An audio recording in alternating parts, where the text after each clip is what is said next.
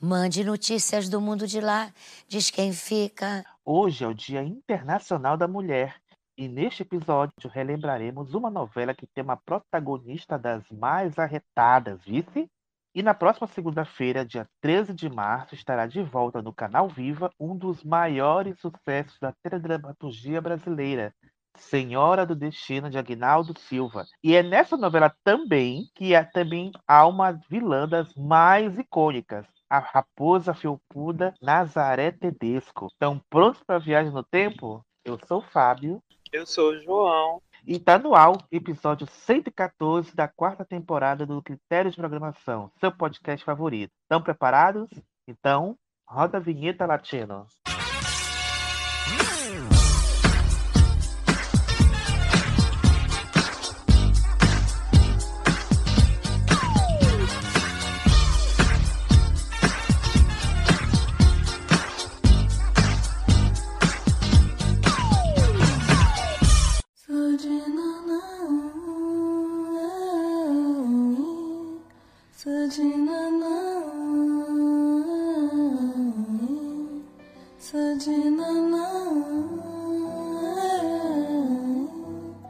Senhora do Destino é uma novela de 220 capítulos, escrita por Agnaldo Silva, com colaboração de Felipe Miguel, Glória Barreto, Maria Elisa Berredo e Nelson Nadota.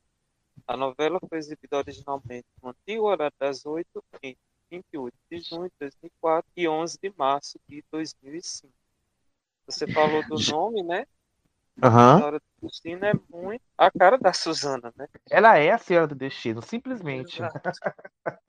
Ninguém acima dela, acho que só a Nazaré mesmo, gente. Enfim. E a direção da novela ficou a cargo de Luciano Sabino, Marco Rodrigo e Cláudio Boekel. A direção geral e a direção de núcleo são de Wolf Maia. E a primeira vez, a primeira vez que eu ouvi falar sobre essa novela, a celebridade estava no fim. Nessa época eu ainda comprava as revistas, né? Comprava minha novela, enfim, tal. Eu acho que foi na minha novela que eu vi uma matéria sobre a substituta de celebridade. Só que ela não tinha esse nome, né? Ela tinha o um nome mais forte, o um nome mais portentoso. Ela era chamada de Dinastia. E é, eu não tenho essa matéria aqui. Será que você tem, João? Acho que não. Eu tenho. Eu você tenho. tem? Ai, que tudo! Porque eu me lembro que eles estavam reunindo um elenco de primeira para essa novela, né? Eles estavam investindo, porque a celebridade estava, a celebridade tinha resgatado o Ibope do horário, que Esperança tinha derrubado, e eles queriam manter, né? Lógico. E estavam reunindo o elencão de primeira para essa novela. É, eu achei duas matérias que ainda usavam né, o nome Dinastia, apesar de que nessas duas matérias já falavam casting que a gente conhece, né? Já, já era Susana Vieira, Uhum. já era Carolina Dickman, porque a gente sabe que houve uma troca aí, né? Uhum. Pode até comentar mais a matéria, né? Que eu achei diz assim, Saga Nordestina. Dinastia, a próxima novela das oito começará a ser gravada no final do mês. Não vou ler a matéria toda, mas É, é muito você- longa, né? Mas a ideia era a mesma, né? Mas a trama era a mesma, né? Aí um pouquinho da matéria diz assim: celebridade tem três meses pela frente, mas a produção da próxima novela das oito, Dinastia de Agnaldo Silva, já está a pleno vapor. A mudança será radical. A partir de junho, o requinte de Maria Clara Diniz dará lugar à simplicidade de outra Maria, Maria do Carmo Ferreira da Silva, Suzana Vieira, papel que foi oferecido à Regina Duarte. A Hum. trama mostrará a trajetória da pernambucana que aos 15 anos, nessa fase vivida por Carolina Dickman, fica grávida do namorado e nove anos depois o rapaz vai tentar vir em São Paulo, abandonando a mulher que espera o quinto filho. Após um ano sem notícias, o Carmo toma uma decisão corajosa. Troca Pernambuco pelo Rio, onde sua filha é sequestrada. E daí, né, segue a matéria e tem uma, um trechozinho aqui do José de Abreu, né, que estava voltando pro horário nobre, ele tinha feito malhação, estava lá em malhação, e ia voltar pro horário nobre com essa novela. Aí diz assim, ainda não sei detalhes sobre o personagem, mas sei que vão envelhecer uns 10 anos na história. É, o eu achei curioso é que nessa lista de elenco vai falar de alguns atores que já estavam escalados, Marcelo Antoni, Eduardo Moscovis, Leonardo Vieira, Dado Dolabella, a Renata Sorra, Mas tinha um nome escalado também muito curioso que era Sheila Carvalho. Keila Carvalho? Quem é Keila Carvalho, Sheila. gente? Sheila Carvalho, a Ah. Keila, entendi. Keila, desculpa, gente. Sheila Carvalho. Ah, E ah, então acho, acho que bem ela ia fazer a Nalva, eu acredito. Eu achei o mais próximo que eu imagino pra ela. isso mesmo. Aí numa matéria seguinte, aí falando das últimas novidades, aí falava, Sheila Carvalho declinou do convite de Wolf Maia, ou seja, ela foi convidada para fazer a Nalva, mulher do Leandro, né, que era passista de escola de samba. Comenta-se que a dançarina do El Chan preferiu negociar com Marlene Matos um programa na Bandeirantes. Ou seja, o programa também não saiu, não quis a novela, Poxa, Sheila. A novela era mais certo, né? Enfim, choices, né? Já, já dizem isso. Eu me lembro que a, a- minha novela citou até o nome da. Eu não lembro dos outros nomes, mas esse nome eu não esqueci, da Cláudia Gimenez. Aí eu fico pensando, Deus, o que, que a Cláudia Gimenez iria fazer nessa novela? Não consigo pensar no papel. Seria talvez uma Crefilda? Não sei. Enfim. É. Mas enfim, né? é, Mas o nome não pôde ser usado porque um empresário tinha registrado esse nome e não teve negociação, e aí teve que alterar o nome pra... da novela e o nome foi mudado para Senhora do Destino. E até achei uma matéria da época, né, que dizia o seguinte. É, Dinastia, a próxima novela das oito que está sendo escrita por Agnaldo Silva, precisou mudar de nome depois que o empresário do Sul registrou a marca antes que a emissora. Agora a trama se chamará Senhora do Destino, que, segundo o autor, traduz exatamente a personalidade da protagonista, que será vivida por Suzana Vieira, a Rede Globo, que rápido já providenciou o registro do novo nome. Como o João falou, né, já tinham os, já tinham os nomes, né, já tinha a Carolina Dickman, já tinham também a Adriana Esteves, a própria Suzana, e João falou também que a protagonista foi oferecida primeiramente para a Regina Duarte. Ela queria fazer a Maria do Carmo, gente. Só que Dona Regina era uma estrela na época, não era esse- essa coisa decadente que a gente está vendo hoje, né, João? Ela já tinha respaldo na, na Globo, na carreira, enfim. Ela era a Regina Duarte, né? E ela fez uma exigência para fazer a novela. Que exigência foi essa, João? A exigência dela, né, que ela faria a protagonista. Mas eu acho que ela faria bem. Eu acho que ela faria bem. Mas, Mas assim, que- a, Regina é boa para fazer personagem sofredora. Agora, a Maria do. Carmo de sofredora não tinha muita coisa, né? Porque ela era muito forte, arretada. Mas eu acho que ela ia fazer bem, eu acredito. E a exigência da Regina foi que a filha, né, a Gabriela Duarte, fizesse a novela, fizesse a Hum. versão dela jovem. Eu acho que seria até uma coisa meio que por amor, né, assim, porque essa coisa da mãe e filha também. Então acho que ela pensou nisso, então ela, ela pediu essa exigência. Mas não tinha como, porque a Carolina Dickman já estava confirmada no papel. Acho É, que até o é complicado, deve né? falou, acho só faria a novela e esse papel tinha que ser da Carolina. É, é verdade. É verdade. E a É. Suzana já, já estava também no elenco, né? Só que com outra personagem. E era quem? Não era qualquer personagem, não. Ela ia fazer simplesmente a Nazaré Tedesco. Agora você Exato. imagina a Suzaninha de Nazaré.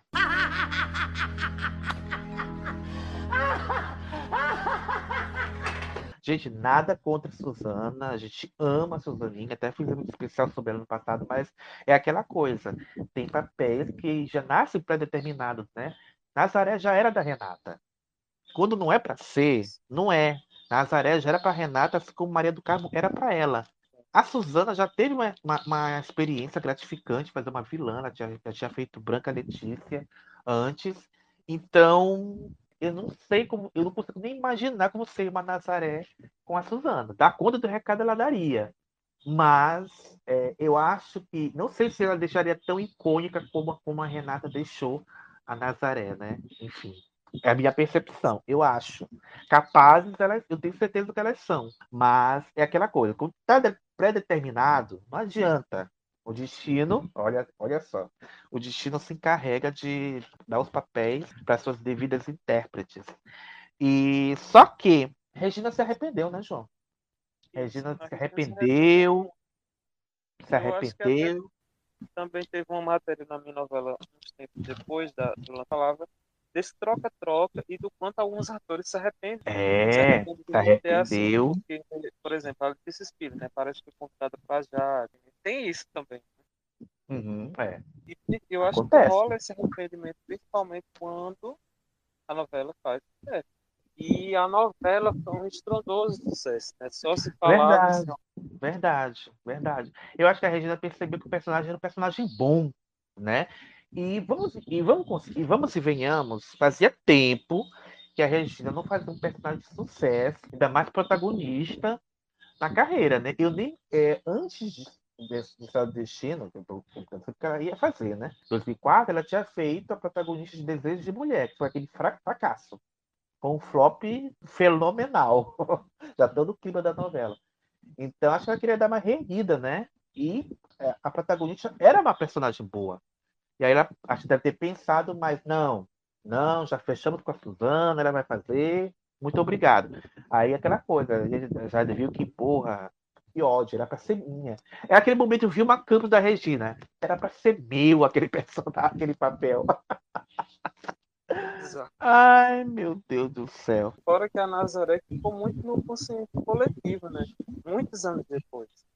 Exato. A gente falar mais pra frente, mas a, Nava, a Nazaré virou, gente, algo que acho que até a NASA, né? Já fez uhum. piada, que a internet. Exato. Virou meme anos depois, tá aí os memes da Nazaré até hoje, a gente vai falar disso daqui a pouco. E aí, com isso, é, com a Suzana, seria a Nazaré sendo realocada para ser a protagonista da novela, a Renata foi convidada para fazer a, a personagem, e detalhe, a pedido de Suzana Vieira a pedido de Su, que elas eram amigas, amigas pessoais, né? Nossa, amigas pessoais é péssimo, né? Mas enfim, elas eram, eram amigas e a Suzana sugeriu o nome da Renata para fazer o papel. E no que a direção topou e o convite acabou acontecendo. Isso. Você falando aí da Suzana, eu lembro. Eu acho que foi naquele especial da, das novelas que a Globo fez. Aí a Suzana falando assim, porque houve uma cumplicidade muito forte entre a Susana e a Caroline Dickman, né? Tanto que elas uhum. viraram amigas e tal. E ela falando, e chega um momento da novela e você não quer mais olhar pra mim. Cara, e eu ficava tão triste. E a Carolina e Suzana, mas era personagem. E a Suzana tem disso, né? Ela mistura uhum. ficção com realidade. Porque Suzana é Suzana, né? Mas aí a, a revista destaca, é, ainda nessa matéria, é, o trabalho corporal né, que as atrizes tiveram que fazer para ficarem parecidas. Exato. Aí diz assim que as atrizes estão passando por transformações físicas. A Carolina escureceu os cabelos e usará lentes de contato castanhas para ficar mais parecida com a nordestina. Já a Suzana, Suzaninha se submeteu a uma dieta rigorosa, fazendo exercícios e a uma lipoaspiração. Uau. A veterana Uau! A veterana iria encarnar a Vila Nazaré, mas como Regina Duarte desistiu da novela, ela agarrou a personagem com unhas e dentes. Promete outra show de atuação. Só para lembrar, Carolina volta na segunda fase como Lindalva Isabel, a filha sequestrada de do carro. Porque tinha essa curiosidade, né? Uhum. Os atores é, iriam mudar de fase para outra e a Carolina queria voltar com uma filha sequestrada, que é muito interessante. Eu gosto muito quando rola na, nas novelas. Exato, exatamente. E exatamente. até o Aguinaldo, né, sobre essa coisa né, de essas mudanças, ator que vai fazer na primeira fase, ator que vai fazer na segunda, ele disse o seguinte: o que importa é o temperamento que passaremos para o público. O jeito de interpretar deve ser parecido, não exatamente as feições. E uma coisa que a gente tem que comentar é que a, no nome da personagem, dessa protagonista, Maria do Cabo Ferreira da Silva, é o nome da mãe do Agnaldo, né? Ele pegou emprestado o, o nome da mãe para batizar a personagem. Não sei. Lógico que tem outras semelhanças, nordestina, pernambucana. Acho que não teve filha sequestrada, a, a verdadeira Dona Maria do Carmo. Mas uma forma de homenagem, né? De homenagear a, a mãe, né? Acho bonito. Acho bonito. Eu achei uma aspas dele falando justamente sobre isso, né? Que perguntava. é, se a Maria do Carmo era realmente inspirada na mãe do autor. Ele fala o seguinte: o jeito de minha mãe está muito representado na personagem que até leva seu nome, Maria do Carmo Ferreira da Silva. Era uma mulher muito forte e quis homenagear. Aí pergunta, né, se o que é que tem é, porque muita, muita gente falava, muita coisa do Tiseu, né, que a gente vai falar daqui a pouquinho, tem a ver com a final. Uhum. Aí perguntaram para ele, essa história é autobiográfica?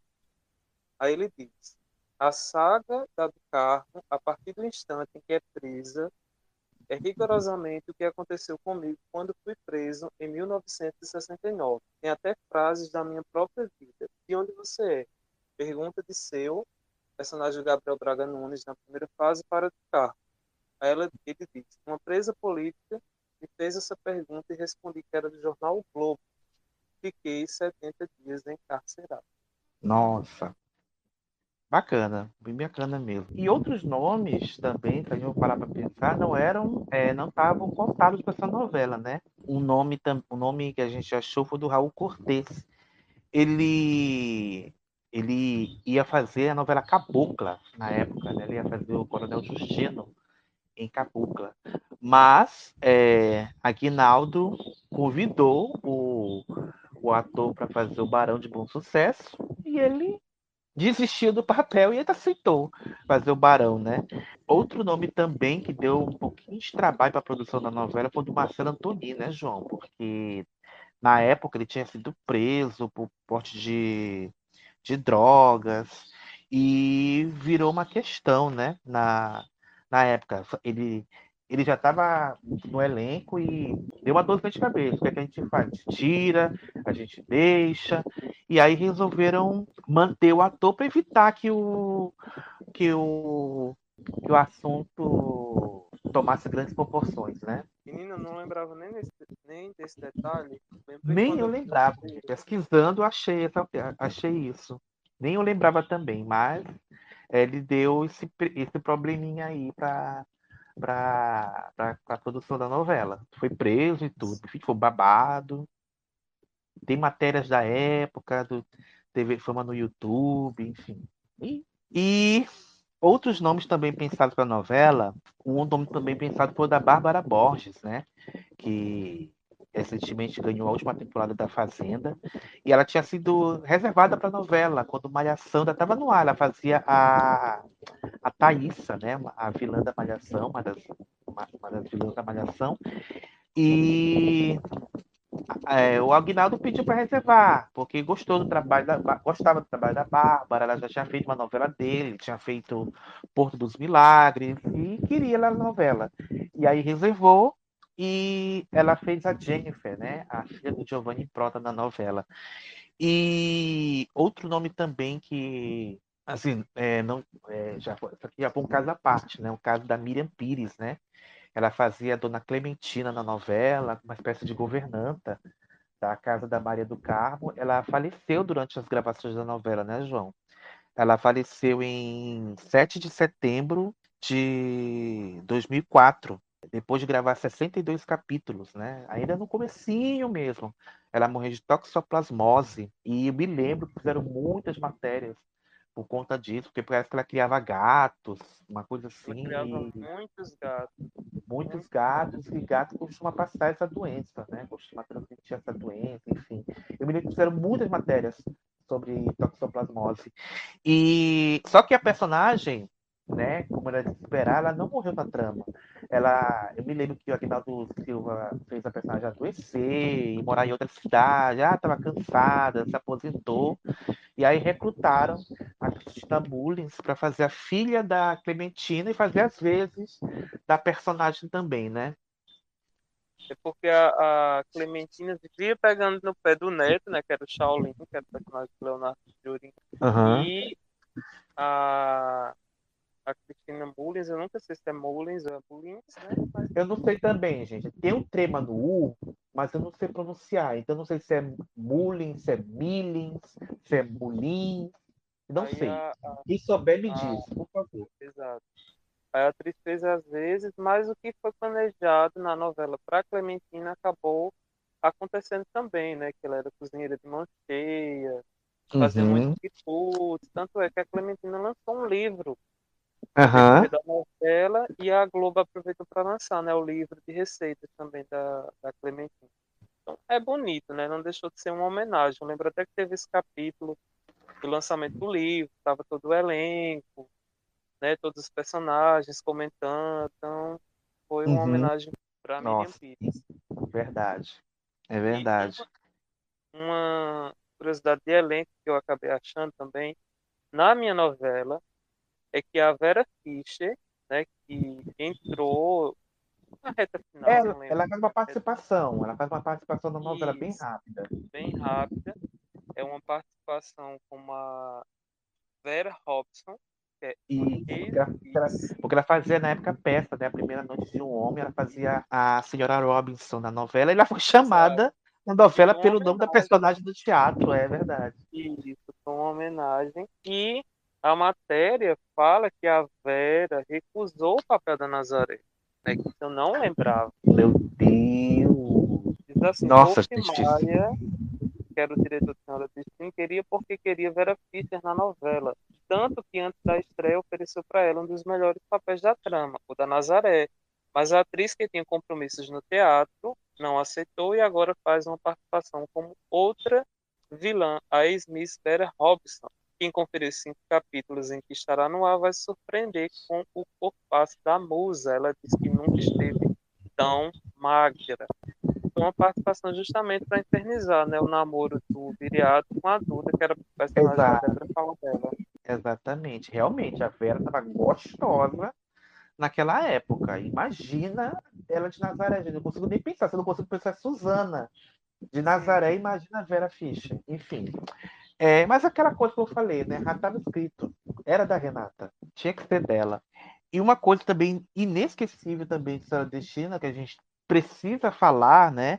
É da abertura da novela, né, João? A gente precisa falar da abertura que marcou muito, né? Aquela abertura, uma abertura simples, que tinham, que tinham várias várias pessoas aparecendo na abertura, imagens estáticas, né? E fotos de pessoas. Né? Volta e meia parece. Meia vira meme, né? É, pra você ver como não precisa de, não precisa de muito uma abertura ser icônica, né? É, tinham várias fotos de pessoas, né? Na verdade, eram fotografias estáticas, só podem ser fotos, né, Fábio? E fotos de pessoas, né? De corpo inteiro, né? Como se estivessem paradas, esperando, enfim, alguma coisa. E as fotos coloridas eram de atores da novela e as fotos de preto e branco eram de anônimos, como bem canta aquela abertura, né? Da sátira do Caceta Planeta, Senhora pro Intestino. As fotos coloridas são de atores da Globo e as preto e branco só podem ser os figurantes. Laia, laia, E a música também marcou, né? A música é, é verdade, a música marcou também. Eita, meu Deus! Vou cantando, socorro, Jesus Cristo. Vou virar cadeira. Era Maria Rita, né? Cantando a música Encontros e Despedidas, de composição de Milton Nascimento e Fernando Brant. Né? A Maria Rita tinha acabado de lançar, na época, o primeiro CD dela. Tinha acabado de lançar, inclusive foi o próprio Milton Nascimento que lançou a Maria Rita no disco dele e um ano seguinte ela lançou o CD com o nome dela, Maria Rita. Maria Rita, para quem não sabe, é filha da Elis Regina com o César Camargo Mariano. E foi um sucesso, né, essa música. Foi um sucesso, estourou. E adorava cantar essa música quando passava a abertura, né? Mande notícias do mundo de lá, diz quem fica. Pena que a gente não pode tocar trechos das músicas, né, João? Mas enfim, fica aí o registro mas será que e... a gente pode colocar a Suzana cantando? Nossa, será? Não sei, João. Os direitos autorais estão aí, né? Enfim, tenho medo. Eu vou fazer a registro, tenho medo. Mas, é, dados aqui as, os antecedentes, as curiosidades, a gente pode contar a história da novela. O povo já sabe. Mas sempre tem alguém que não assistiu a novela, porque eu nunca vou esquecer é, do Samuca, lá do Twitter, que me disse que nunca tinha assistido uma novela, por exemplo, do Manuel Carlos. E assisti agora. Então Isso. pode ser que tenha alguém que tenha assistido. Pode ser que tenha um novinho que gosta de novela e que está iniciando né, na, na carreira de noveleiro. Então, sempre tem alguém que não sabe, né? Então, vamos contar o enredo da novela? É, Senhora do Destino é uma novela que tem duas fases, né? A primeira é bem curtinha, né? Tem, é, tem quatro capítulos. Se passa em dezembro de 1968. Quando a gente fala de 1968, a gente, a gente lembra de quê, né? É início da ditadura militar, que dá o tom, né, para esse começo, né? A gente a gente começa vendo a Maria do Carmo, que, né, que era a Carolina Dickman, jovem, com seus seus filhos, né, os quatro filhos, os meninos, bem criancinhas, e a Lindalva, que era uma bebezinha de colo ainda, dando banho dela do rio, aquela coisa toda. Ao som de como é, é, alguma coisa nanã, né? Já tocava o Cordeiro de Nanã, né? Com a Talma de Freitas. Sou de Nanã, E essa música, por incrível que pareça, não estava no CD da novela, né? Porque tocou tanto como qualquer uma dali que estava na trilha, o disco. E aí, ela, o marido era ausente, foi trabalhar no, no, no Rio de Janeiro para ajudar a, a a família e não deu mais notícias. Sumiu. E ela resolveu ir atrás e ela chega na cidade justamente no dia 13 de dezembro de 68, né, o dia que é promulgado o ato institucional número 5, né, João? Para quem pulou essa aula, né, só um resuminho, né, foi o ato institucional número 5. Ele foi durante a ditadura militar tiveram vários atos institucionais decretados, né? Então, o número 5 foi só mais um deles, mas foi talvez o, o mais duro, né, o mais rígido, que mais perseguiu durante o governo do Arthur Costa Silva, né, como o Papo falou, foi institucionalizado de 13 de dezembro de 68, e ele é inclusive entendido na história, né, pelos historiadores, como um marco que inaugurou o período mais sombrio da ditadura militar. Então, é, o Arthur Costa foi o segundo presidente dessa época da ditadura, né? A gente sabe que a ditadura durou de 64 até 85. E o que foi que ele fez? Ele fechou o Congresso Nacional, as assembleias legislativas que escolhiam né, os governadores dos estados. Ele cassou mais de 170 mandatos legislativos ele instituiu a censura prévia da imprensa, as produções artísticas e deu, né, ao presidente, no caso militar, a possibilidade de intervir tanto nos estados como nos municípios. Então, houveram muitas perseguições, muitas torturas, muitos toques de recolher, muita opressão da polícia, é, assassinatos. Tem gente que até hoje não, não encontrou o corpo de, os desaparecidos também, desaparecidos, desaparecidos né, políticos. familiares. Então foi terrível. O ato constitucional número 5 e a do Carmo teve justamente nesse período, vamos dizer assim, até catastrófico, porque está tudo acontecendo ali, quando ela esteve Exato. procura do marido. Exatamente. E tem gente, João, hoje em dia querendo a volta da ditadura, né? Enfim, abafa, é. bate da boca, enfim. Não, teve é... quem pediu o ato o ato institucional o AI-5 de volta, né? Enfim, gente, é porque não, das duas uma, ou não viveu ou é conservador para não sofrer nenhum ato, né? Nenhuma consequência disso, ou gente que simplesmente não estudou história. Mas é, isso só para para dar uma finalizada, o ato institucional número 5 foi foi revogado em outubro de 78, né, já no governo Ernesto Geisel, inclusive revogou todos os atos institucionais que foram decretados nesse período, né, do governo Geisel, que foi marcado, né, João, pela é, abertura política, não é isso? Exato. E, assim, essa questão é, desse período da novela, a gente também tem que destacar que houve né, um cuidado muito grande com uhum. relação à ambientação, com relação aos cenários. Exato. Impressionou muito assim, o cuidado que eles tiveram. Eu lembro até em tudo, tipo assim, os cartazes que tinha na rua dos filmes. Usaram até revistas do período, né, como a Fatos e Fotos, que eram os figurinos, é, aquela cena que tem um protesto era falando, eles pegaram atores, né, obviamente eram os figurantes, mas para interpretar personalidades que participaram dos movimentos Uhum. contra a ditadura. Então tinha lá Gilberto Gil, Caetano Veloso, Eva Vilma, Antônia Carreiro. Foi um requinte muito grande, histórico, né? Assim, cenas muito impactantes. Eu lembro da cena que o irmão da Maria do Carmo, que era o Luiz Carlos José Portela, o policial coloca uma arma na boca dele. Eu acho essa cena Uhum. muito importante, muito esquecida. E Exato. toda a cena, né, da, da fuga, né, dos cavalos, aí o Reginaldo, que era dos filhos de Maria do Carmo, é atingido, né, então é muito, foi muito bem produzida essa fase da novela. Exatamente, exatamente. E a Maria do Carmo chega nesse dia, né? Que tá todo esse tumulto nas ruas e tal, e ela acaba, ela acaba sendo presa, né? Mas assim, contextualizando, a Maria do Carmo resolve ir para o Rio de Janeiro, ela, ela uma carta para o irmão, o Sebastião, que já morava lá no Rio, pedindo para que, que ele recebesse a família dela na casa dele, né? E ela vai para o Rio e acontece tudo isso. O Sebastião, ele é motorista de uma personagem bem importante desse- dessa fase, que é a dona Josefa de Medeiros Duarte Pinto, né? Personagem da Marília Gabriela. Se não me engano, João, deve ser a primeira novela da Marília Gabriela, né? Que é conhecida por ser entrevistadora, uma das melhores entrevistadoras do país. E na época eu me lembro que a Marília estava se aventurando como atriz no teatro e sendo bem elogiada. E aí o Aguinaldo convidou para fazer a novela, né? E aí ela começou sua carreira de atriz de TV também por um período, coincidentemente ou não, só fazendo novelas do Aguinaldo, trabalhos do Aguinaldo. Foi a primeira novela dela mesmo. E exato. depois, né, a gente vai falar mais pra frente, ela, muita gente perguntava se ela iria continuar na novela, mas ela volta, né, nas fases com outra personagem. Exato.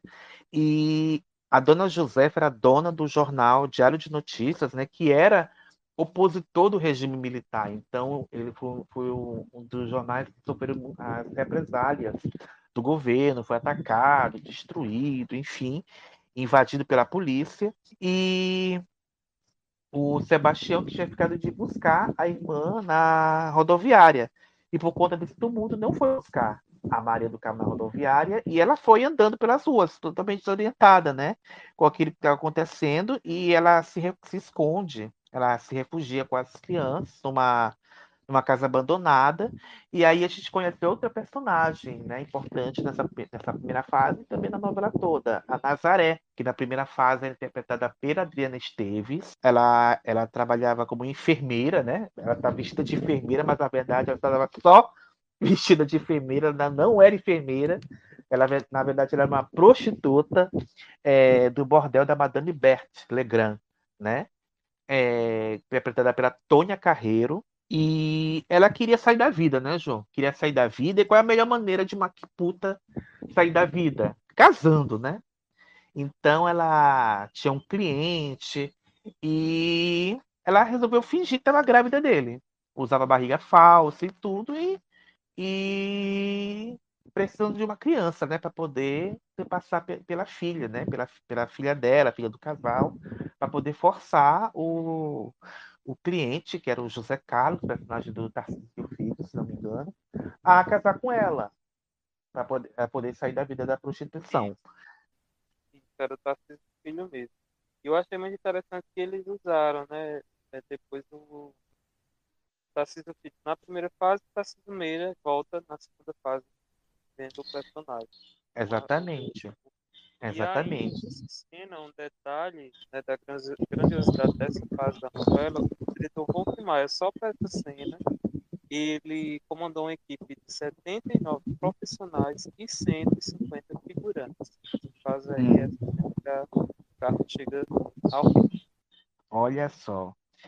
E aí tá tendo todo o tumulto na rua, a Nazaré acaba se abrigando nessa mesma casa onde tá a Maria do Carmo e os filhos. E aí ela vê o bebê. Ela vê o bebê e a cabecinha do mal já começa a maquinar, né? Já começa a maquinar. E se não me engano, o Reginaldo tinha, tinha sido machucado, tinha se machucado por conta daquele tumulto todo. E a por uma pedra, por uma pedra uma que pedra, né? Coincidência ou não, lá no final da novela vocês vão entender a referência. É, é verdade. E aí, é, é, acho que a Maria do Carmo leva, leva ele para um hospital, uma coisa assim, e deixa a Nazaré com as crianças. Acho que é isso, né, João? É isso. E aí ela. Com um carinho de boa moça, né? Enfermeira na, do carro pai, né? Ah, Uhum. Pois é, ela já começa a ma- a maquinar. E quem está segurando a criança, a irmã, é o Leandro, né? E ela, ah, me dá aqui, vamos, vamos tomar um sorvete, tal. Ela dá um, ela dá um, dá um sorvete para os outros meninos e deixa que eu segure enquanto você toma o sorvete. E aí ela aproveita a distração dos meninos e, e vai embora, né? Com a, com a, com a criança. E quando a Maria do Carmo volta, eles estão desesperados, porque a estranha, né? A Lourdes, né? Porque ela se apresentou como Lourdes, é, levou a irmã deles. E aí começa a saga da Maria do Carmo em buscar a filha. Aí, nesse momento que ela é presa pela polícia da repressão, é levada, é levada para um. Não para um presídio, né? é levada para um. É, ela é levada para onde, João? Qual é a cadeia? Parece que não, não sei se é numa ilha que é levada. Presídio É das o pre- Flores. Aham. E, e as crianças são levadas para um, para um abrigo, né? E, nessa, e é, na prisão que a, Isa- que, a, que a Isabel, que a Maria do Carmo conhece dois homens que vão é, ser muito presentes na vida dela no futuro, né? Um deles é o Dirceu de Castro, que é repórter justamente do Diário de Notícias. É, ele foi preso porque se recusou a abandonar a direção do jornal. Na primeira fase, ele é interpretado pelo Gabriel Braga Nunes e na segunda, pelo José Maier. A Josefa, inclusive, também foi presa, e só que ela não foi para cadeia, ela já teve outro destino, né? Foi exilada, foi para Paris e, e lá na Europa. E a outra pessoa que a Maria do Carmo conhece na cadeia é o Giovanni Prota, né? Que era um bicheiro, que já estava envolvido em várias atividades escusas. Eu não me lembrava que ela conhecia o Giovanni Prota também na cadeia. Eu também não me lembrava, não. Ó, Só para confirmar, o nome do presídio é Presídio Ilha das Flores. Ilha das Flores, não é isso? Pois é. é, eu não lembrava desse. Eu não me lembrava. E aí, voltando, o, o Dirceu começa a conversar com a do Carmo, e aí ele, ele, ele descobre que a que ela tá, tá- ela não tem nada a ver com o motivo que, os, que, que, que, que foi preso, né? Por conta da repressão, enfim. Ela, ela não era uma presa política. Então ela não tinha que estar ali, naquele local, né? E aí ele começa a, a chamar um, algum responsável pra, na cadeia para tirar ela dali, porque não tem nada a ver com, com o que está acontecendo. Não tem nada a ver com o que estava acontecendo. E aí é, a do Carmo é solta, né, João? E aí os filhos, inclusive, estavam quase indo para adoção, né? Porque a mãe tinha sumido, não tinha notícia de nenhum familiar, então iam despachar para algum lugar. E aí ela consegue recuperar os filhos e tal. Os, os, o... Eu não me lembro como é que o Sebastião descobre que ela tá lá. Se não me engano, ele está nessa confusão toda porque foi buscar um vestido da, da dona José. Uma coisa assim. Sim. Agora, uma coisa que eu não lembrava, né? Que aí tá escrito, quem liberta carro é Uhum. o personagem do Werner Schunemann. É o comandante Saraiva. Fez, Uhum. o Werner fez uma participação, estava vindo da a Casa Sete Mulheres, o Banacan, aí fez essa uma participação nessa fase da novela. Uhum. Mas aí a do Carmo acaba saindo, né? E vai morar, mora no Rio, né? Onde ela vai construir ali a sua vida em Vila de São Miguel. Exatamente. Exatamente. Ela vai morar com a. Ela vai morar por enquanto com o irmão, depois ela, ela constrói a casa dela. E Vila de São Miguel, na época, né, João? Era praticamente. Não existia, né? Era como se fosse um povoado. Não sei bem o que que era. praticamente. tá Ela vendo? constrói praticamente aquela, aquele lugar, né? E, e, a, e a mudança da para a segunda fase é bonita, né? Porque, porque ela tá naquele lugar que não tem nada, né? E aí ela diz que vai trabalhar para construir aquele local. Que ela vai construir aquele local. E aí a câmera começa a girar, girar, a gente vê as casas crescendo, as casas se formando, e a gente vê a transformação da Carolina Dickman na Suzana Vieira. E aí a gente vê que a Maria do Carmo já era uma empresária bem-sucedida, dona de uma, de uma loja de material de construções, a do Carmo Construções, né? E altamente respeitada naquela, naquela, naquele lugar, naquele lugar, Vila de São Miguel, que era um ah, gente, é porque eu não sei denominar. Era, é, é, era, era, um, era uma cidade que estava em busca de sua independência, né? Busca, em busca de sua emancipação, na verdade.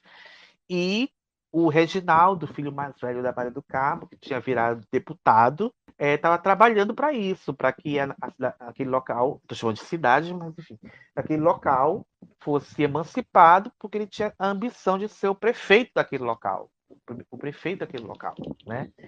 E o Reginaldo, a gente até falou um pouco disso né, no episódio A Política das Novelas, ele tinha virado um cara altamente é, corrupto, político demagogo. A Maria do Carmo não concordava com várias coisas que ele fazia, inclusive proibia que ele usasse o nome dela para obter qualquer vantagem em relação àquele, àquele, aos moradores daquele local, né? Então, ele tinha esse ressentimento, que ah, minha, a minha mãe não me apoia, aquela coisa toda.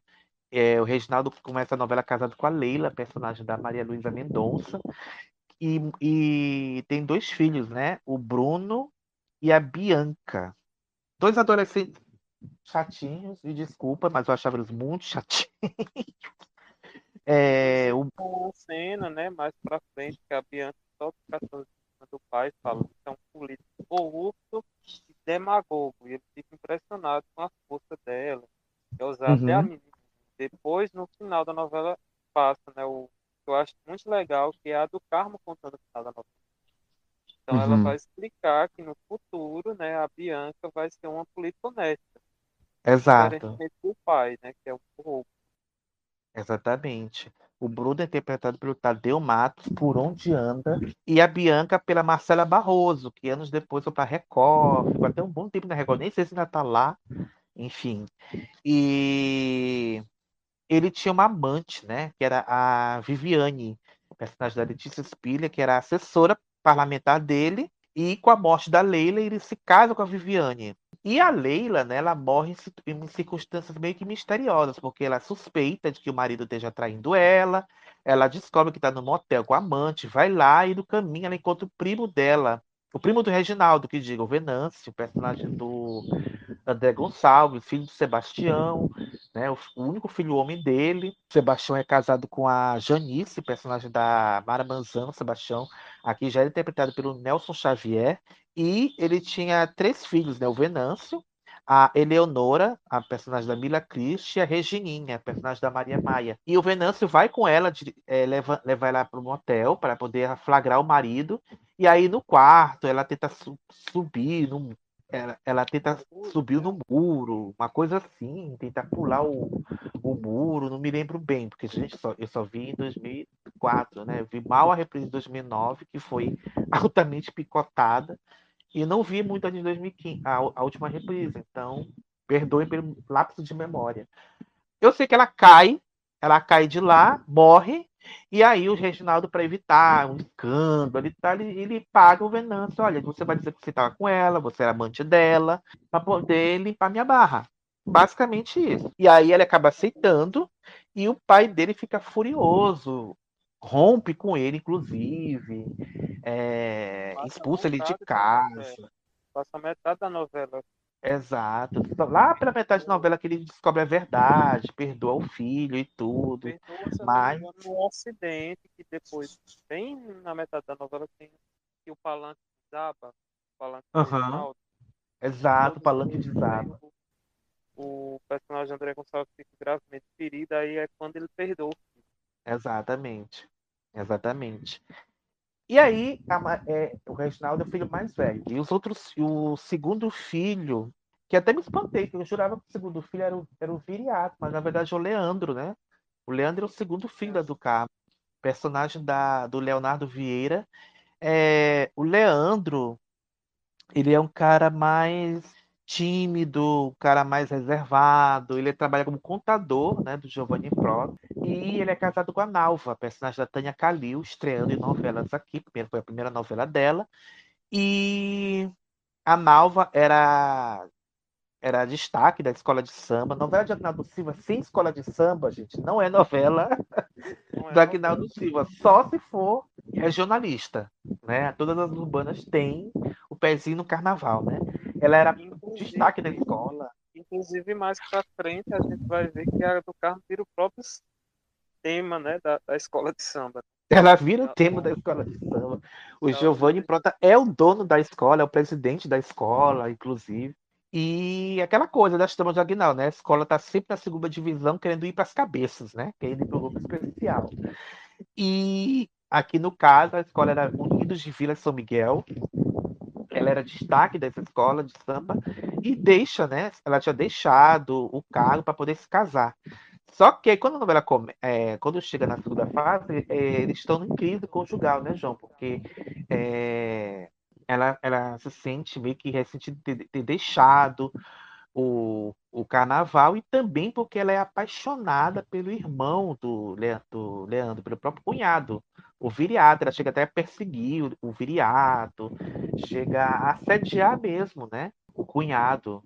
Tem várias cenas assim. E ele resistindo, ele, né? Não vai trair o irmão, né? Enfim, até que me lembro de uma cena que ela tá discutindo com ele, declarando para ele, e eu te amo, Viriato! E aí a, o, o, ela tendo ensaio da escola, a, o, para de tocar, e ela, no momento que ela grita isso, todo mundo ouve, acho que o próprio Leandro escuta, enfim, e aí começa é, o drama, né?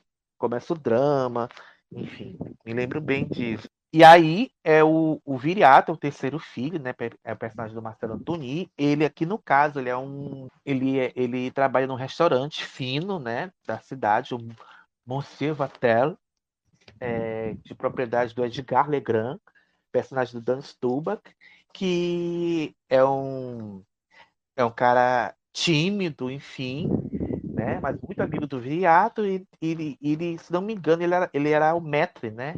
Ele era o maître do, do restaurante. E o Edgar era o neto da Madame Legrand, né? Que era... Exato, que a gente descobre bem depois, né? Que a gente descobre bem depois que ele era neto da, da Madame Berthe, né? Enfim, e o outro filho é o Plínio, o personagem do Dado Dolabella, que para mim é o personagem mais inútil da novela. Não sei se por conta do personagem, por conta do seu intérprete.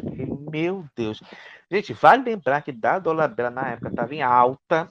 Ele tinha feito Malhação, se destacou em Malhação. E era natural que ele fosse para as novelas, né? E foi para esse destino.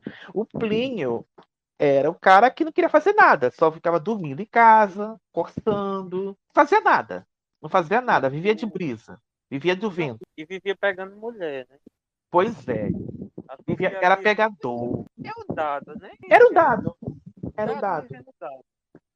O pior era a música tema do personagem. Que era o Vem em mim.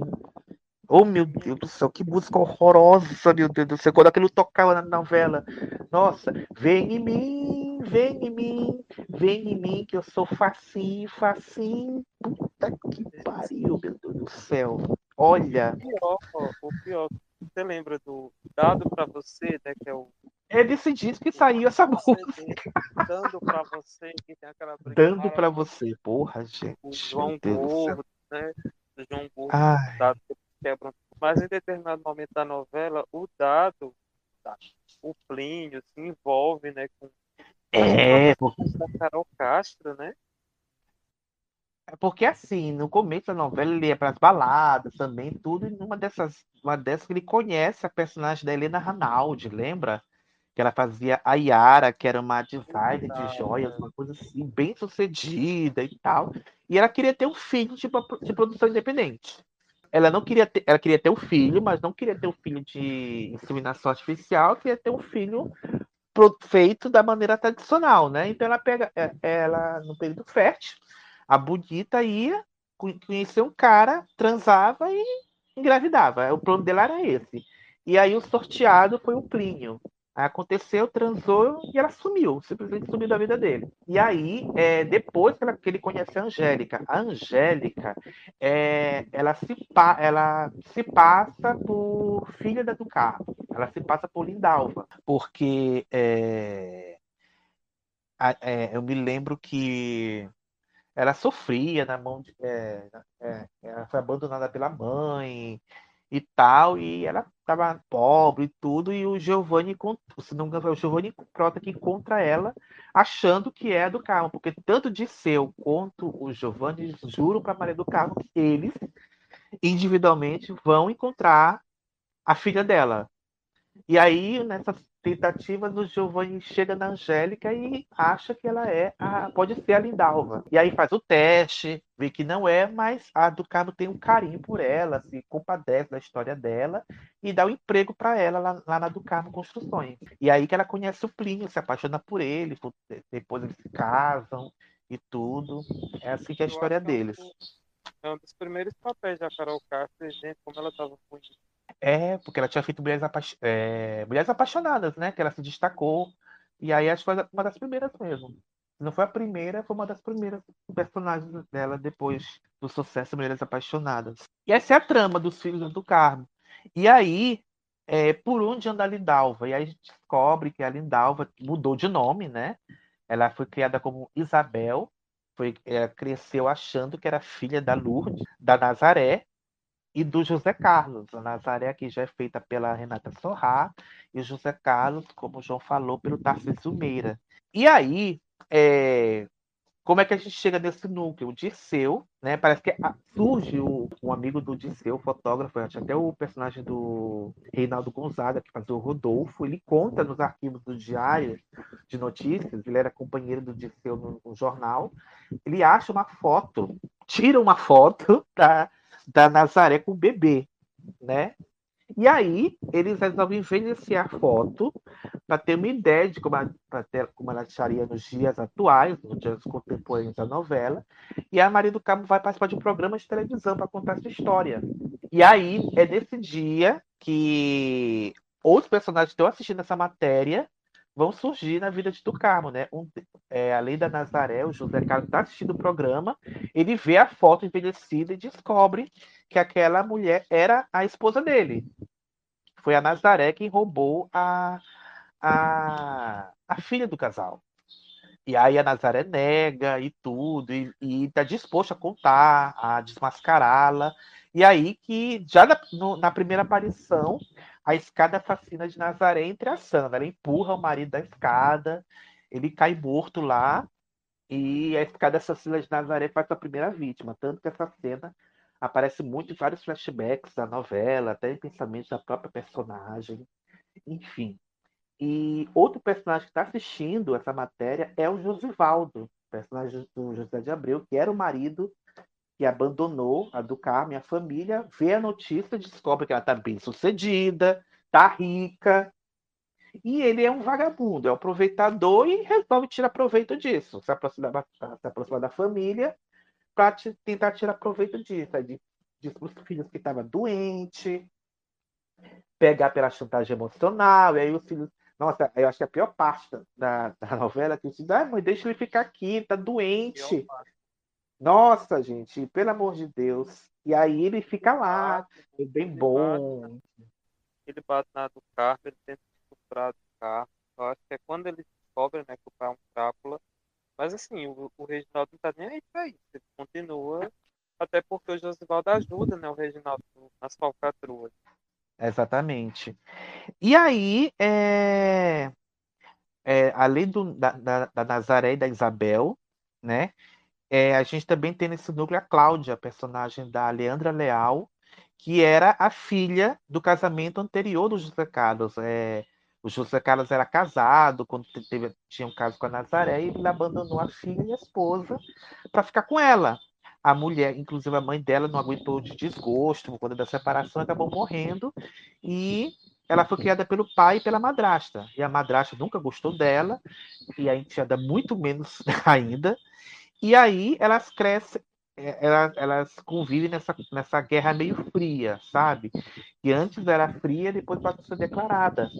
Né? Porque elas passam a brigar muito, a Isabel defende muito a mãe. É, a Nazaré tenta é, empurrar a Cláudia da escada, tenta atacar com a tesoura, porque as duas armas preferidas de Nazaré, tanto Nazaré são a escada e a tesoura, né? Ela também tenta. Nossa, a tesoura, é, verdade. Ela tenta até depois, quando descobre que o, o Edgar é neto da, da Madame Legrand, ela tenta furar ele com a tesoura e não consegue. Aí por um, eu lembro dessa primeira por um quadro que tá lá. Ela rasga o quadro todo de ódio, uhum. rasga o travesseiro, rasga tudo. Então, e a Nazaré chamava ela de chamava a Cláudia de um, de um apelido Songamonga. Né? Chamava de Songamonga, lembro e, bem, Songamonga. E Pitbull fêmea também. Pitbull fêmea, verdade. Gente, Nazaré, ela passa a ser uma personagem engraçadíssima, ela tem muita, muito toque de humor, né? Ela é uma vilã, mas tem muito toque de humor. E acho que até por conta disso, da casa das tiradas da Nazaré, é, muita gente meio que diz que ah, a Nazaré suplantou a Maria do Carmo. É aquela coisa. Não, não é que suplantou, gente. A Maria do Carmo continuou tendo a mesma força de sempre. Só que a Nazaré cresceu de um jeito tão assustador, né? Que ela passou a ser tão dona da novela quanto a, a Maria do Carmo. E hoje em dia, e é aquela coisa, gente, vendo a novela um capítulo por dia, gente, nossa, que novela legal e tudo, mas vendo, eu tive muito essa percepção na reprise. Vendo a novela na reprise, a gente vê que realmente a personagem mais interessante ali era a Nazaré mesmo. Porque a novela, gente, é aquela coisa, é um, é um emaranhado de clichês, aqueles personagens que a gente está acostumado a ver nas novelas da Aguinaldo. Assim, não é que tira o brilho, mas eu acho que o sucesso da Nazaré fez Senhora do Destino ser o grande sucesso que é. Consegui até hoje. Tanto que, que Senhora do Destino é uma das últimas, das últimas novelas, né, João? Se não me engano, a que batia fácil 50 pontos de audiência. Enfim. Hoje em é, dia é sonho distante uma novela ter uma audiência desse porte, né? Mas na época era comum ainda. A, a estreia da novela teve 52 pontos. É, o recorde dela, o primeiro recorde, aconteceu em 14 de outubro de 2004, quando marcou 55 pontos. E nesse capítulo foi exibida a cena do primeiro encontro entre o Carmo e Lindalva, que é uma cena lindíssima. Né? Uma das... Ah, esse é no restaurante, né? É, quando ela descobre quem é, quando ela descobre que ele que ela que Lindalva, que a Lindalva, que a Isabel é a Lindalva, ela vai no restaurante, ela se olha, mas a, Isabel, a Maria do Carmo está tão emocionada que ela não consegue falar nada, ela só chora. E aí Isabel socorre, dá água, enfim, aquela coisa, né? De ajudar.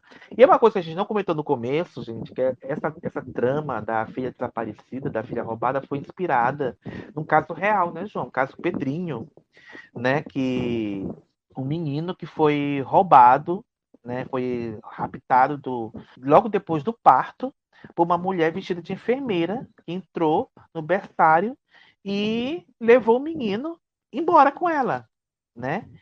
A mãe do Pedrinho, que se chamava Maria Auxiliadora, né?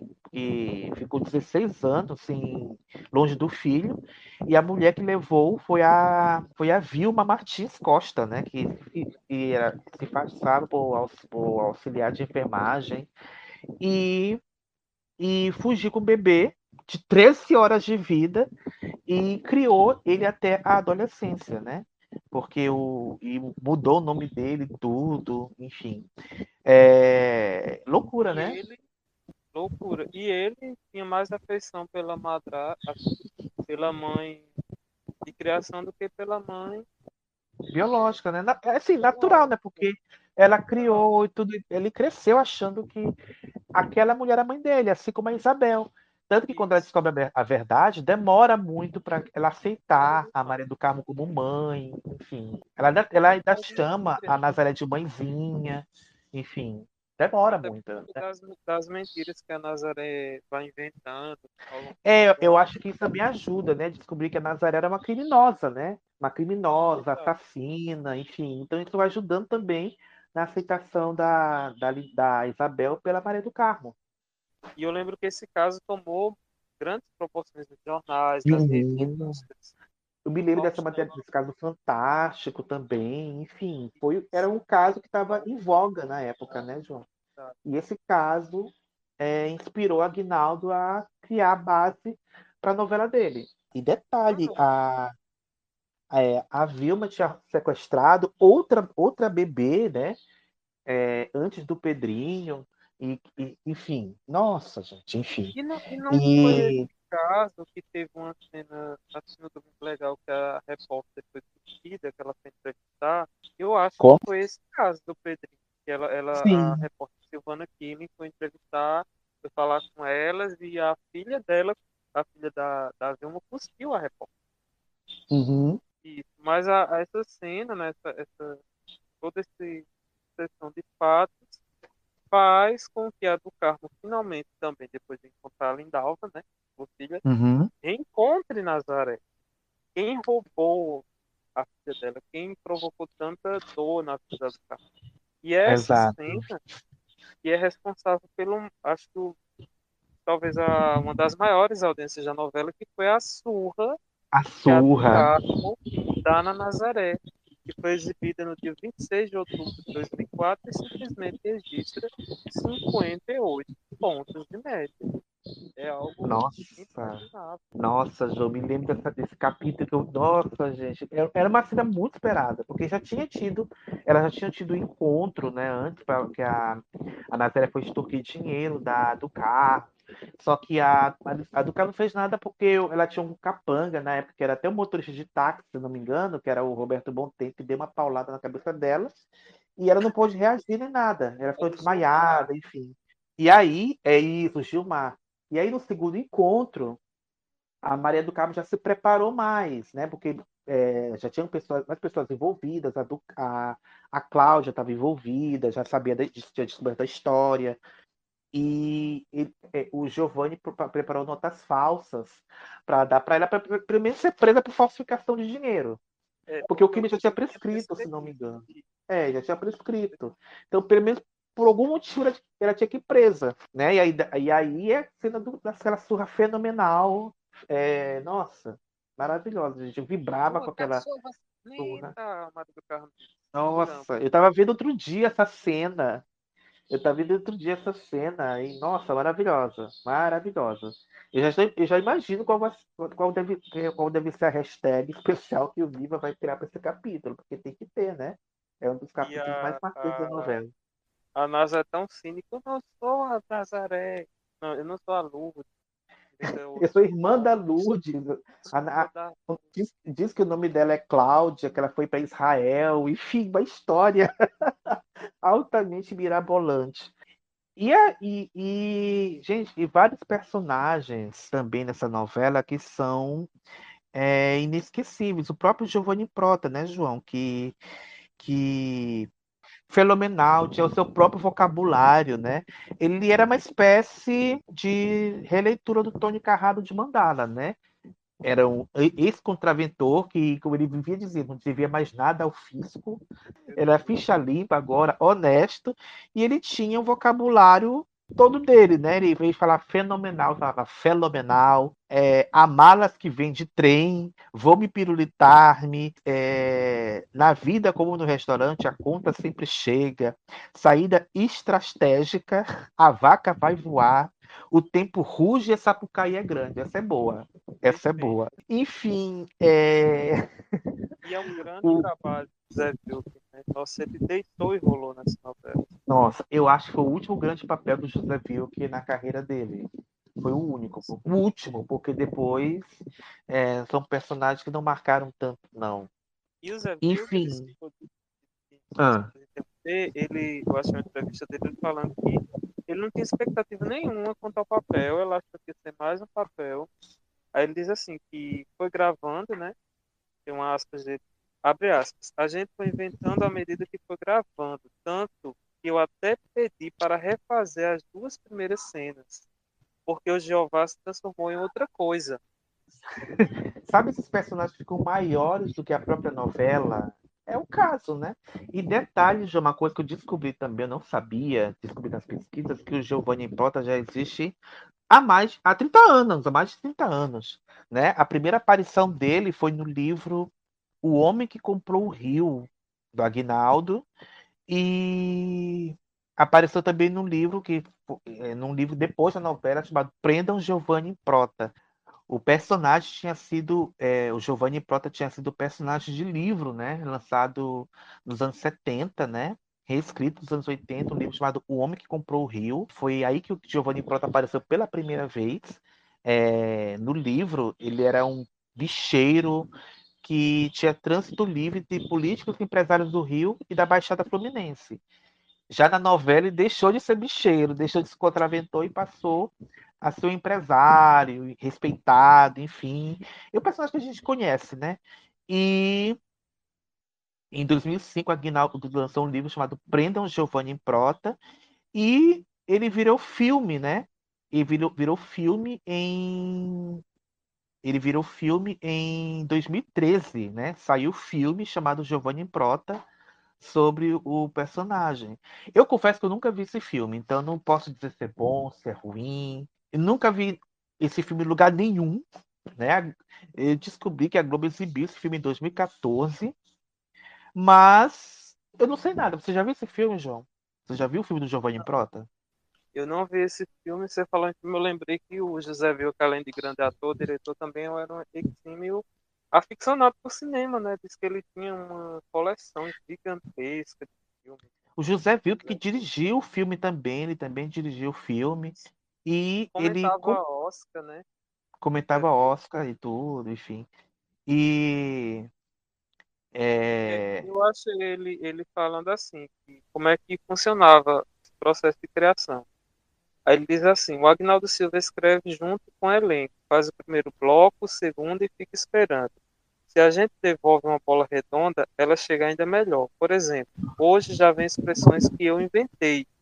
E ele diz que contou com a colaboração do pessoal da Escola de Samba da Grande Rio para compor o Uhum. Giovanni Prota, né, para esse carnaval. Aí ele diz assim, de vez em quando rouba umas tiradas dele, deles, como cor sim, cor não. Uhum. que, que usava quando ele estava falando das gravatas, né, as gravatas publicitárias. Enfim, foi um grande personagem, fez muito sucesso, tanto que tomou até a capa do, do CD, né, internacional, para falar já já da trilha sonora. é verdade. com a gravatinha, né, é muito É verdade, é verdade. Mas, João, tem muito personagem pra gente falar ainda dessa novela. Logo a gente não vai contar a história toda, a gente vai mesmo se prender aos personagens e contar um pouquinho a trama de cada um, né? Aí, a- a- na trama da Nazaré, aparecem outros personagens do passado dela, né? Aparece a Djanane, a personagem da Elisângela, que foi colega da NASA na carreira de prostituta, né? Que aparece pra chantagear a Nazaré. Nossa, isso é engraçada porque ela tá. É muito engraçado porque a cena que ela aparece, né? A Nazaré tá no cinemão. Ah, Hein?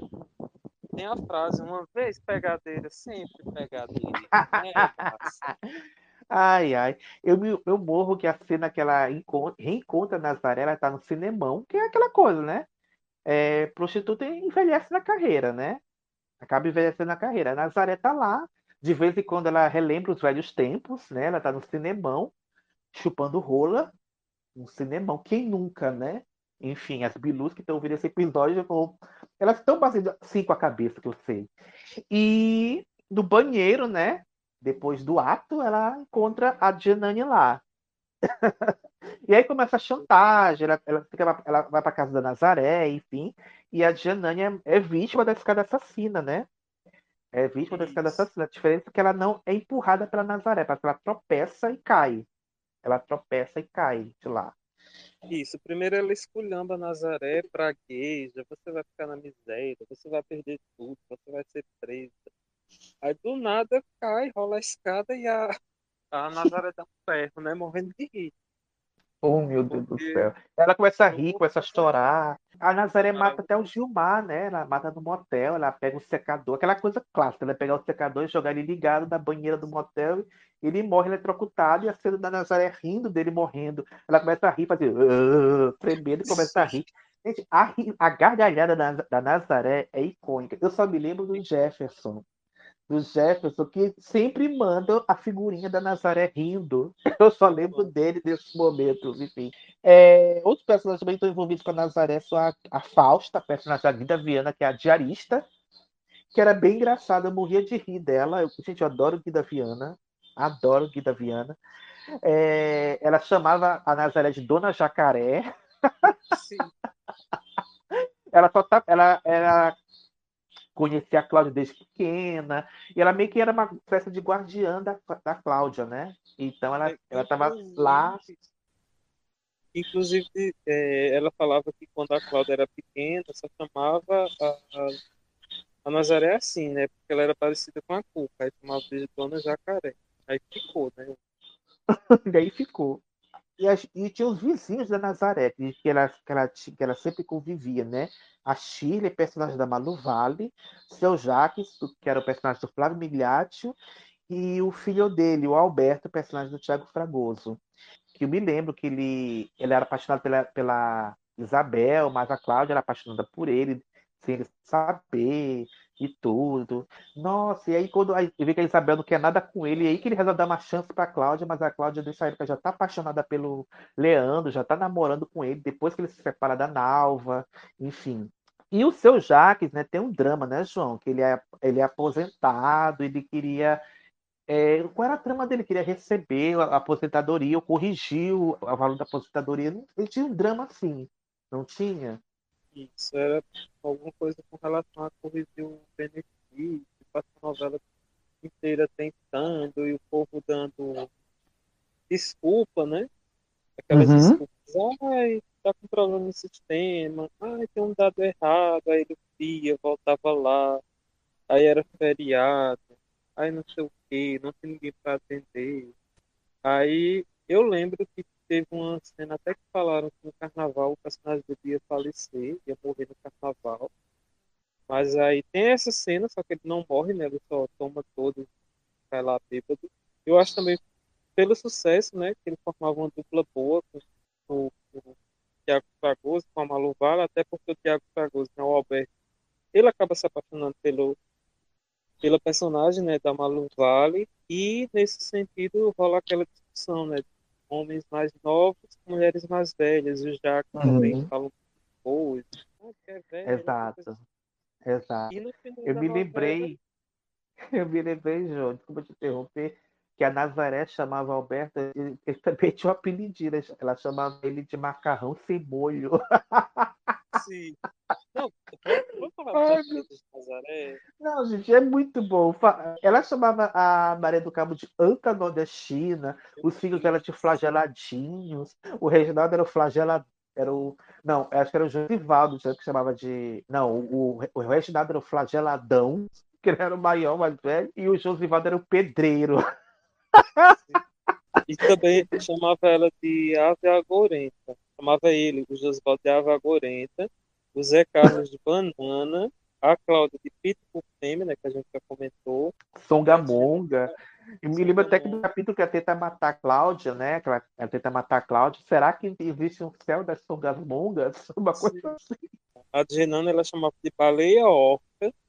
Nossa. E teve o dois que eu amo, é, você falou de flageladão, que era o Reginaldo, mas ela chamava o seu Jaques de pé na cova. Né?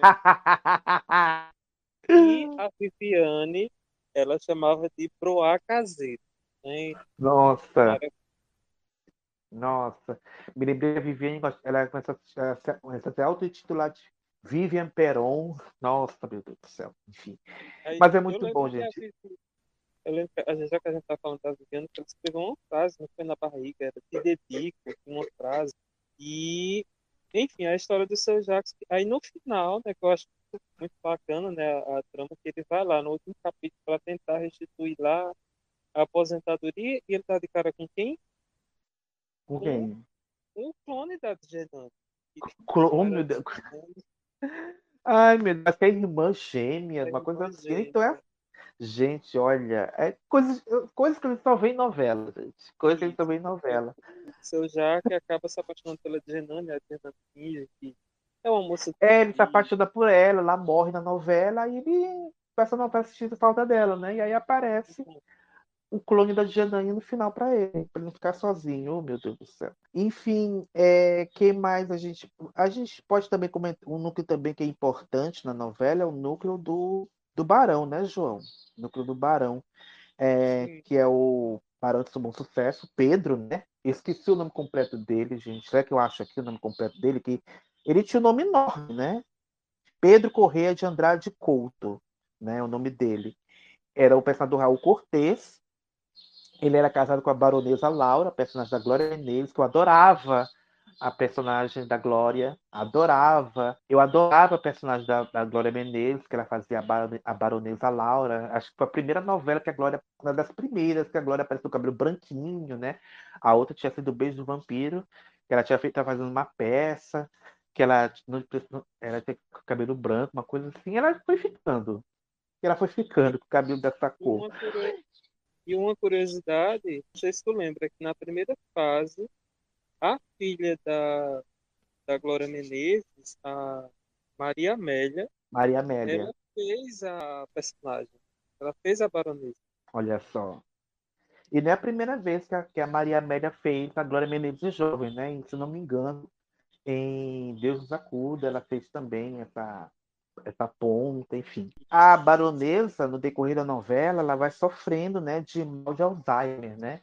Acho que é o momento mais triste da personagem, é que ela vai começando a esquecer das pessoas, enfim, é, é, triste. E ainda mais que, se não me engano, né, João, essa, essa fase é maior, é mais culminada, porque o, o Raul Cortez adoece durante a novela. Ele se não me engano, ele descobre o câncer no decorrer da novela.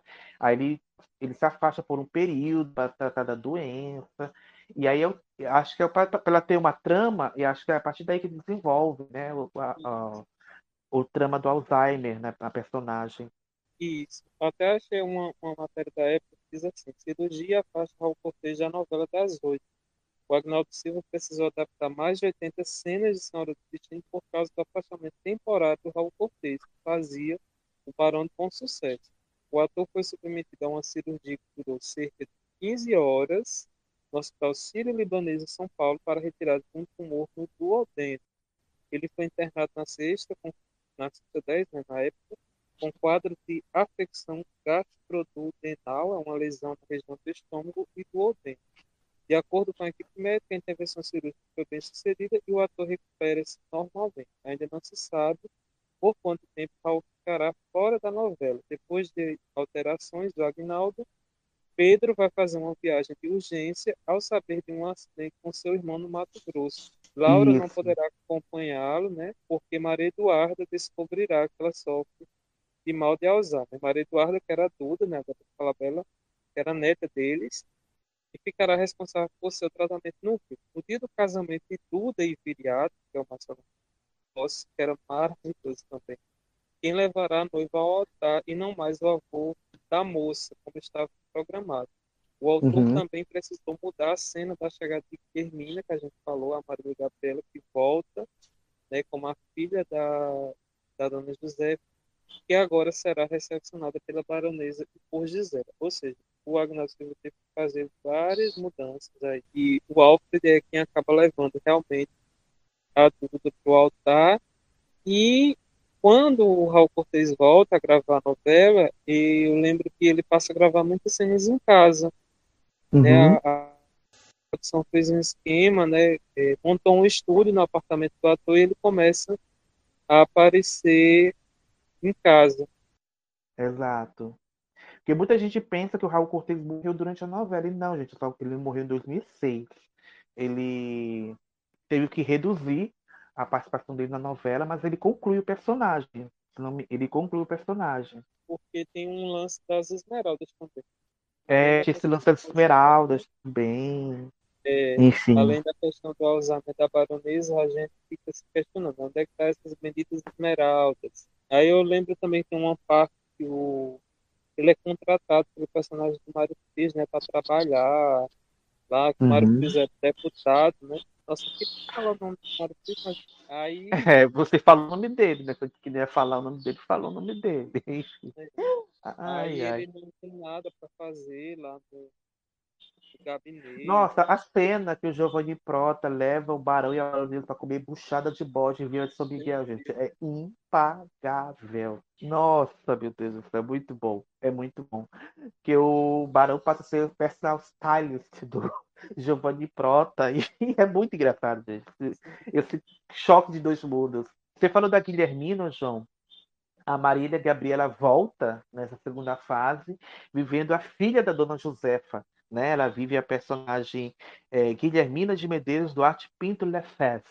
Né? Ela morava em Paris, né? e ela volta para o Brasil porque a dona Josefa morre né? e deixa de herança para Sebastião um carro, né?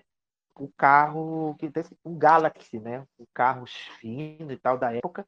E na carta dizia o carro com tudo que há dentro dele, tudo que tiver dele é seu. E é, de, depois, depois de um tempo, ele vai mexendo no carro e descobre que lá dentro tem uma pintura, né? Um Cezanne, né? Que é a, uma pintura de Cezanne, porque a dona Josefa ela era uma ela era ela gostava de pinturas, colecionava quadros, enfim, e foi é, que conseguiu resgatar, né? Antes de de ser presa, exilada, e deixou dentro do carro. Ficou esse tempo todo guardado lá. E aí o Disseu fica sabendo, ele conta para o Disseu e ele resolve fazer um leilão desse quadro para poder reabrir o Diário de Notícias. E é aí que a Maria Guilhermina volta para o Brasil, disposta a impedir esse leilão, porque ela acha que esse quadro pertence a ela. Né? E aí começa uma briga judicial para saber a quem pertence o, a pintura, enfim. E nesse decorrer, né, a Guilhermina e o Disseu se envolvem. E aí é, eu, pelo menos, torcia muito para Disseu ficar com o do Carmo, porque tinha esse triângulo, né? Disseu e do Carmo, e o Giovanni Prota também era apaixonado por ela. Nossa. E eu torcia muito por Disseu. Eu torcia Nossa. muito por Disseu. E eu confesso que eu fiquei um pouco decepcionado, mas depois eu fui entender, né? Eu fui compreender e o melhor mesmo era do carro ficar com o, o Giovanni. Mas eu me lembro que na época eu fiquei muito chateado com o final. Eu fiquei muito chateado. Até porque as revistas davam para do carro ia ficar com o seu. Então eu fiquei uhum. muito chateado com a cena final, até porque você, você deve lembrar, né? Termina o gancho do capítulo, a do carro vai lá casar. Cadê ele? Cadê? Cadê ele? Cadê? Não sei se é o Joval, se é o é, porque ela quer casar e ele não tá lá, e ela não casa enquanto ele não estiver lá. Enfim, ai, gente. Enfim, já tá contando o final, né? Outro personagem também que está envolvido diretamente com o Barão é o, é o Leonardo, filho do Barão, né? Personagem do Wolf Maia. O Wolf Maia tem que fazer um papel em cada novela que ele dirige. Qual o problema? Enfim. É, ele é arrogante, metido, né, se acha melhor que todo mundo, porque, enfim, filho de barão, ele acha que é filho do barão, mas na verdade ele é filho do mordomo com uma cozinheira. para quebrar a crista dele, né? E faz de tudo para separar tudo do. Eu já ia contar isso. Tá com pressa? Quer terminar? Eu sei que tá quase no teu horário, faz um tempo. Uma... Tem uma coerência aqui. O Leonardo é casado com a Gisela, personagem da Ângela Vieira, que é tão snob quanto ele, e aqui que a Ângela teve, teve, aquele bordão famosíssimo dela, né? Tipo, que situação, que fizeram uma figurinha, um meme da foto dela, que situação, que é muito engraçado, gente. Eu amo esse meme. Situação, Leonardo, que situação, que situação, meu Deus. Que situação. E eles têm uma filha, né, que é a Maria Eduarda, que é a personagem da Débora Falabella, e eles queriam que ela se casasse com Thomas Jefferson, o deputado, né, que, é o, que era vivido pelo aquele lá, que a gente não fala o nome. E ela se apaixona pelo Viriato. E o, e o Leonardo faz de tudo para atrapalhar esse romance, né? Os pais dela, na verdade, né? A mãe é um pouco mais compreensiva, mas é, enfim, ela dá uma ajuda também, ela é cúmplice do marido nos planos para separar a filha do viriato também. Só que acaba não dando certo, eles se casam da, da, do decorrer da novela. Ela, inclusive, se não me engano, né, João, vai morar na casa da do Carmo. A casa do Carmo é enorme, vai todo mundo indo para lá. Vai todo mundo indo para lá. Até mesmo a verdadeira mãe da Angélica, que vai aparecer. Ela aparece, né? Que é a Ana Rosa, que inclusive estava comemorando, acho que essa quinquagésima novela foi em Senhora do Destino. É verdade. E a, a, a mãe da Angélica está até envolvida numa trama do Reginaldo, porque ele descobre o segredo, porque ela tinha encontrado a mãe, mas não, não contou para do carro, né? Ela tinha encontrado a mãe e tudo. E ele usa isso para chantagear a Angélica para superfaturar as obras da prefeitura, para ele poder estoquear dinheiro, né? Enfim. É, e aí, é, se não me engano, é a, a a Maria do Carmo vai presa. Enfim, tem essa, tem essa mas trama também. Na mesma época também acho que a Nazaré vai presa, né? A Nazaré vai presa também, enfim. E o mordomo do Leonardo era o Alfred, né? Que era o personagem do Ítalo Rossi, que era o pai dele, né? Ele chamava o Leonardo de Mister, a, a Gisela chamava, se não me engano, de Madame mesmo. Enfim. E ele chamava a Duda de, de Miss Duda. ai, ai. O núcleo também dos, entre aspas, marginais da novela, que era, a gangue do Shaolin, que era o Leonardo Mijorin, que o nome dele, na verdade, era Políbio. Meu Ele tinha um pai clube de luta. Ele tinha um clube de luta livre. Ele vivia com aquelas, aquela, aquela- aquelas chacas lá, enfim, aquela coisa toda. E eles tinham lá os funcionários, né? Que os funcionários eram ótimos. Gato, Napa, Jacaré e Lolo. Ah, os atores não vou ler, não importa. Um deles é o filho do, da Cristiane Torlone, tá no meio. É o que tinha mais fala. né? Estrela de novela. Era o que tinha mais fala. Era o que tinha mais fala. Leonardo Carvalho. O Shaolin está diretamente ligado com outro núcleo, né? Que a gente tem que falar com o núcleo da Rita de Cássia, personagem da, da, da Adriana Lessa, que, ela- que ela morava na comunidade da Pedra, né? Que era, se não me engano, era a parte pobre de Vila São Miguel. Era, era como se fosse uma favela. Era como se fosse uma favela ali. E ela era casada com um cigano, personagem do Rony Marruda, né? Que era ex-presidiário, era- e apanhava do marido. Era um plot de violência doméstica, né? E ela tinha dois filhos, Lady Diane, personagem da Jéssica Sodré, por onde anda. Sodré. Gente, eu odiava a Lady Diane. Também. Eu odiava a Lady Diane, gente. A Lady Diane, ela namorava com o, Sha o Shaolin e engravidava dele, né? Então, era o plot da gravidez precoce, né? Gravidez da adolescência. E o, e outro filho era o Michael Jackson, personagem do Agnes Stibe. Por onde anda também, né? Sumiu. que mais? Ela se apaixonava pelo taxista Constantino, que era português, o Nuno Melo, que faleceu, né? E ela casa com ele no decorrer da novela, né? Depois que o cigano morre, ela casa com ele. Não, e detalhe que a Rita era viciada também, né, em drogas. Eu lembro que uma É, mas não, não mostrava muito, né, não. Acho que mostrava bem pouco, porque realmente eu não me lembro dessa parte. que eu lembro Mas- até que ela, ela incendeia a casa, uma coisa assim. Era droga, bebida, alguma coisa do tipo. Nossa, E aí do Carmo Azul, daquela coisa toda. E eu lembro também que em determinado momento da novela, o cigano compra a Rita. Eu acho esse plot horroroso, né?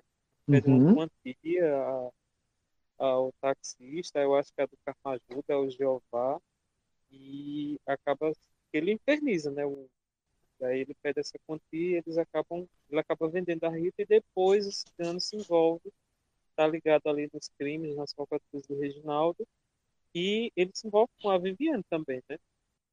É, ele Também. tenta estuprar a Viviane, a Viviane acaba matando ele para. Não, quem mata é o Reginaldo para defender a Não. Viviane. Ele, não, ele tenta estuprar, né? Ele tenta, ele força, né? O, o abuso. Só que em determinado momento a Viviane gosta. Que é Ah, é? É, Nossa, Aí eu não lembrava dessa parte, não. é. Aí quando ela percebe que o, Viri, que o, o Reginaldo tá chegando, ela. Ai, solta, me solta, solta. Aí o Reginaldo vai lá e mata. Olha, me lembrava dessa parte. Gente, eu vi essa novela a última vez em 2009, então dá um refresco pra mim, tá? Pelo amor de E Deus, já sou uma aí- senhora. E aí Eu a não dessa Viviane inventa que matou, né? Ela assume a culpa. Ai, meu, verdade, pra ele não ir preso, pra não manchar a imagem dele, aquela coisa toda. É outro personagem que a gente falta a gente falar. Assim, tem o núcleo do Giovanni Prota, né? Ele tinha dois filhos, né? O João Manuel, personagem do Heitor Martinez, que não tem graça nenhuma esse personagem, gente. Vamos. E a Jennifer, personagem da Bárbara Borges, tinha a sogra, que eu entendi que o nome dela era Fabiana, mas depois eu entendi que o nome dela era Flaviana. personagem da Ioná Magalhães, que eu comecei a achar que ele ia ficar com a Flaviana no final da novela, porque elas viviam implicando. A gente sabe que novela, muita implicância, vira amor, né? É amor escondido. Eu achei até que eles iam ficar juntos, mas acabou que não rolou. Ela, inclusive, até namorou com. Teve um relacionamento com um dos funcionários do Shaolin, se não me engano, era com o filho do, o filho do Denis Carvalho, se não me engano. O gato. Era com o gato, o gato do gato. e os empregados, né? Que, que era o Madruga, que era o personagem do André Mata, que estava sempre lá, e o Scarface, né? E tinha o motorista Valdir, estava sempre lá também. Ah, dos Ninfa. filhos, né? Oi? E, ai, tinha a Ninfa Bebê, verdade. E Tinha a Ninfa Bebê, que era a Daniele, que era a Ludmilla Dai, acho que é o papel mais fora da curva que ela fez na carreira dela. Ela faz uma peça toda gostosona e tal. Ai, paizinho. Chamava de paizinho e tudo. E era a namorada dele. E depois a, ela conhece o João Emanuel, né? Se apaixona pelo João Não, ela se Emanuel. apaixona pelo Venâncio. Pelo Venâncio. Eu lembro Se apaixona pelo Venâncio. outdoor, só com roupa, roupa sensual, aí ele veio e sofre um acidente de carro. Gente, ele vê a foto É verdade, dela, é verdade. É verdade. O Jeová dá, o Giovanni dá um casamento. É, ele patrocina tudo, ele é muito generoso, né? Muito gente boa. Ele não, ele não ficou com raiva dela nem nada. Ela com medo de assumir o romance para não magoar ele. Mas, enfim, né? E os filhos dele, eu, o João Manuel dava a entender que ele seria um clone do Giovanni Prota, porque, mas, enfim, um personagem que não é, que é qualquer nota, esquecível. Acho que nem o Heitor Martinez lembra que fez esse papel, né? Aí Ele ele namora- com a Regininha, né, filha do Sebastião, enfim, que ele não aprovava esse namoro, que ele namorava escondido, enfim. Ele até casa, né, João? No decorrer da novela, nem lembro. Não, Casa. e, e aí ele, ela, ela se entrega pra ele, o Sebastião descobre, aí faz aquela oi toda, sua puta, piranha. Sua piranha, sua vagabunda, enfim. E ele e ela queria, quer, quer desfilar na escola de samba, né? Ela quer desfilar na escola de samba, enfim. E a outra filha dele, a Jennifer, que tem uma, uma historinha aqui, porque a, a Jennifer se apaixona pela Eleonora, filha do Sebastião. A Eleonora que estudava, se não me engano, ela era, já era médica, né? Ela, ela, mas ela trabalhava no hospital, enfim. E elas começam a ter um relacionamento lésbico na novela. E, é- e, uma, e é dessa cena que as duas, se não me engano, tão, é, tem uma cena elas estão juntas, e a Nazaré solta aquela frase icônica, aquele meme icônico dela, é sapatonas, sinto de longe o cheiro de couro. E ela começa a pegar um lencinho. Sapatonas.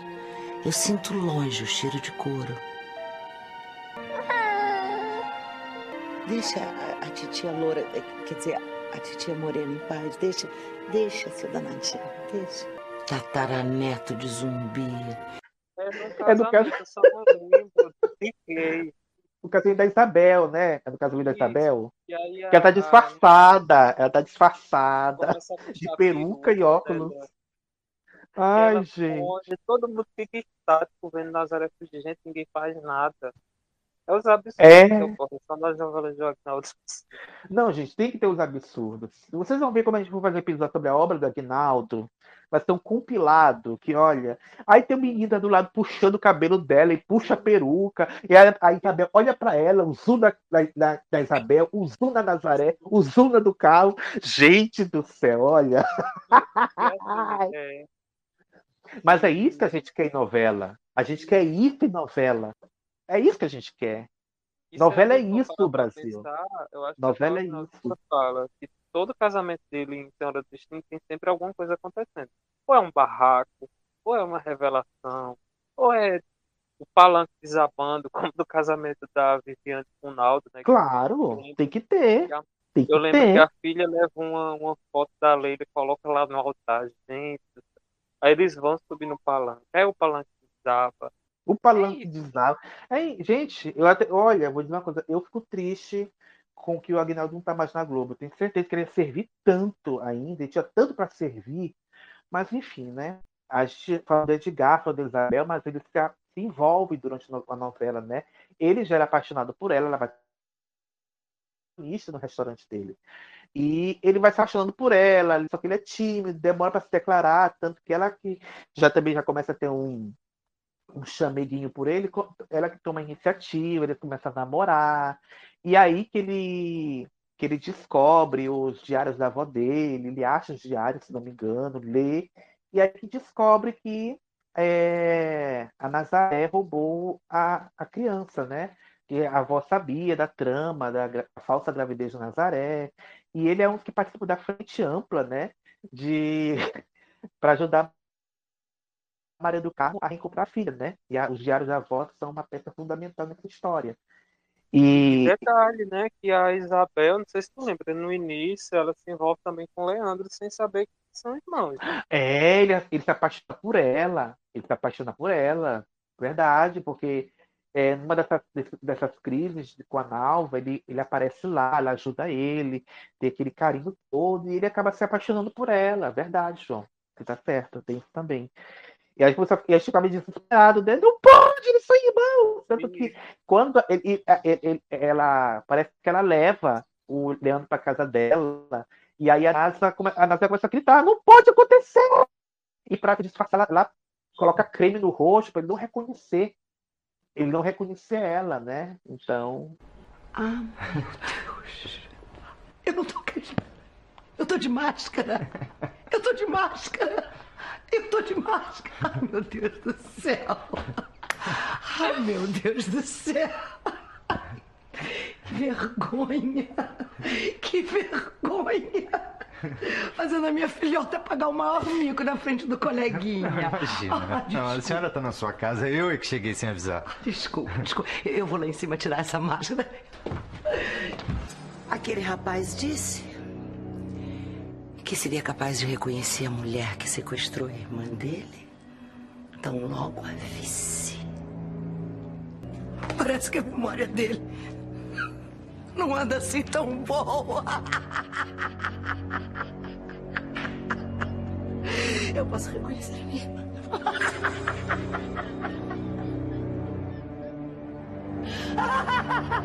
Ai.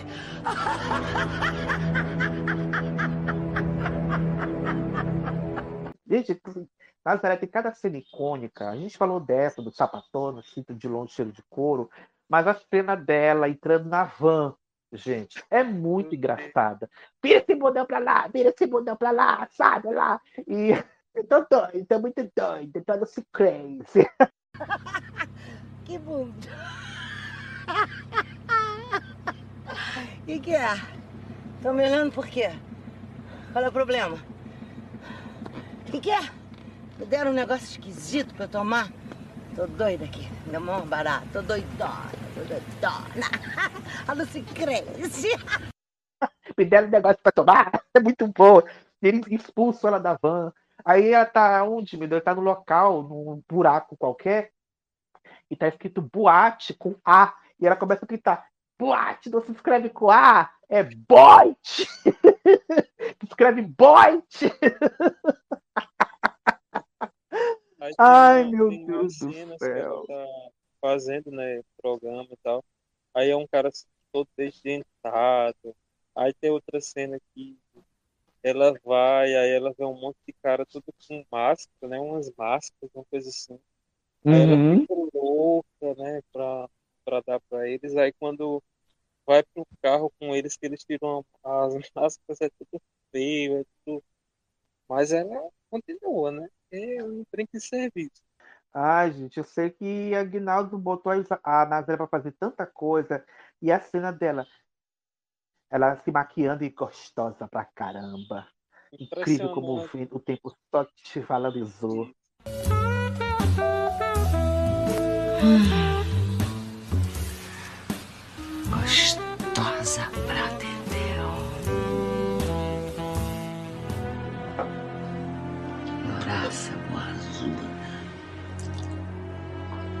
Gostosa pra caramba.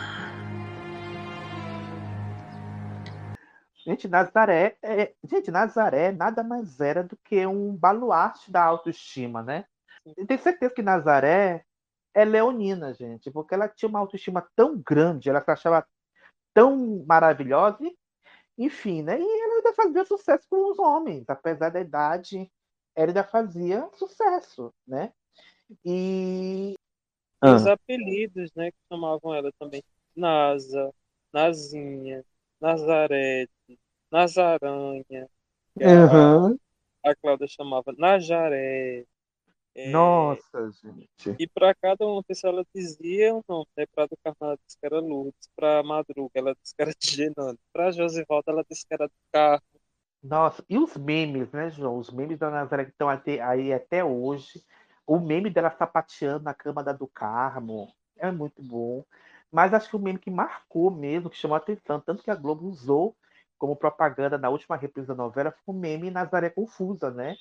Que essa cena é derivada é, da- da- da- do momento que ela está presa, começa a refletir o que, é que ela está fazendo ali, né? E aí essa cena é muito engraçada. Engraçado que é uma, uma cena que passou batida em 2004 e não sei quem que resgatou essa cena e virou meme internacional, que lá fora, lá no exterior, é- esse meme é conhecido como Confused Lady. Senhora confusa, enfim, marcou. E aí botaram para melhorar o, o, o meme fórmulas matemáticas. Gente, enfim, sabe? Uma personagem, como, como eu falei, uma personagem que ficou maior do que a novela. Eu acho que esse Senhor do Destino é nada contra, acho que é, contra a Suzana, mas eu acho que do Destino muita gente lembra até hoje como uma novela da Nazaré. Nazaré E essa- fazendo as contas para pagar o cartão no mês. É muita gente. Aí, E essa, tinha e, é, gente. E essa, e essa momento dela presa, ela fala uma frase maravilhosa, que ela fala, não, pelo amor de Deus, me deixa sair, eu não posso ficar presa, eu não nasci para isso, eu preciso sair, eu preciso ver gente, eu preciso bater perna. É muito bom, é muito bom. Não! Não! Pe- Pelo amor de Deus, me deixa sair! Me deixa sair! Eu não, eu não posso ficar presa!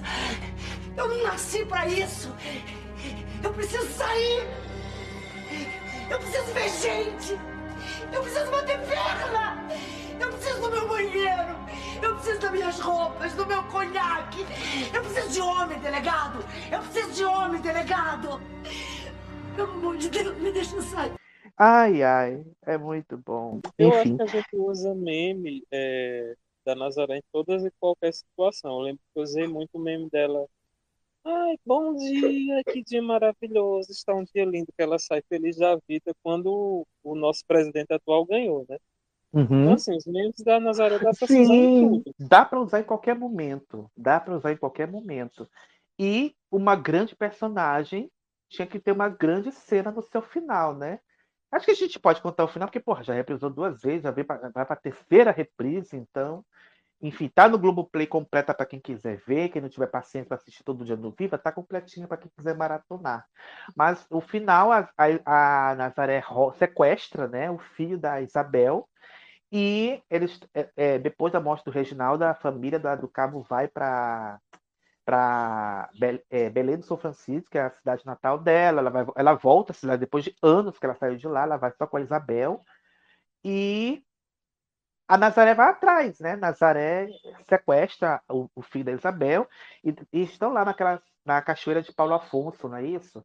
Naquelas passarelas e tem aquela cena, aquele, tem o meu meme né, da Nazaré correndo com o bebê, que eu me lembro que quando o Brasil perdeu na Copa, pegaram, fizeram uma montagem da taça e botaram lá para fugir com a taça, enfim. A cena- Nazaré e Josivaldo fingindo de sem terra, né? Ela Nossa, dá uma pausa na cabeça do Josivaldo e foge também. Nossa.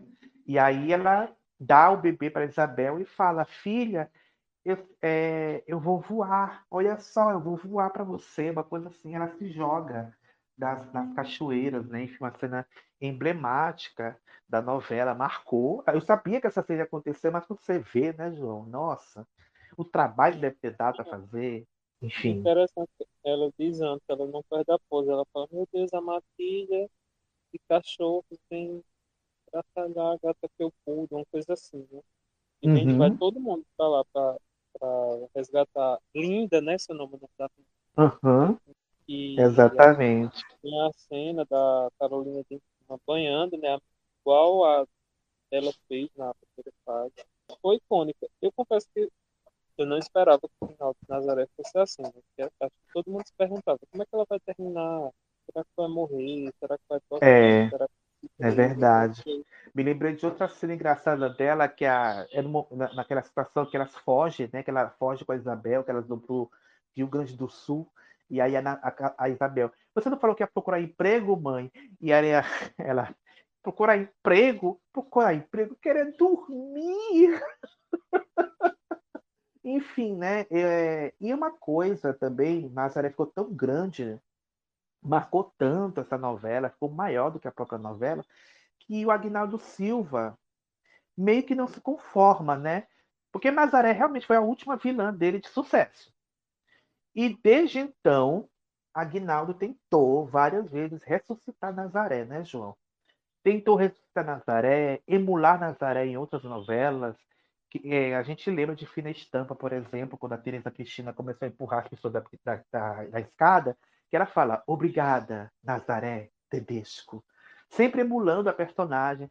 Uma, uma homenagem, assim, tudo bem, a gente gosta, a gente que é noveleiro gosta, mas ele tentou muito é, resgatar Nazaré. Eu me lembro que em Sétimo Guardião, quando ele estava para lançar a novela, ele falou que Nazaré ia voltar como homem, uma coisa assim do tipo, e tal, que a Renata Sorraia vol- ia fazer a novela como e tal, e aí a, a Renata meio que deu uma declinada. Não, gente, vamos deixar a Nazaré quietinha no lugar dela, sabe? Porque, enfim, gente, é aquela coisa. Não é porque a gente chama o personagem que a gente vai tolerar o personagem de qualquer jeito. Tem que ter um sentido para ele voltar a existir, né? Uma coisa assim, só pra, por ego, para dizer, olha aqui, gente, a minha vilã icônica de volta. Eu acho que não é assim que a coisa funciona. E o Aguinaldo tentou várias vezes nas novelas seguintes dele fazer grandes vilãs que repetissem ou até, ou até é, fo- fossem grandes vilãs, como a Nazaré foi. E não aconteceu. Tereza Cristina não funcionou. E olha que Tereza Cristina tinha tudo para dar certo, mas não funcionou. Aí depois ele, ele cria duas vilãs em Império, Cora e Maria Marta, que também não deram certo. A Drica nem ficou a novela toda, se mandou, caiu fora, sobrou a, a bomba para Marjorie este ano. Eu acho até por conta disso que ela deu uma traumatizada e não fez mais novela, e desde então.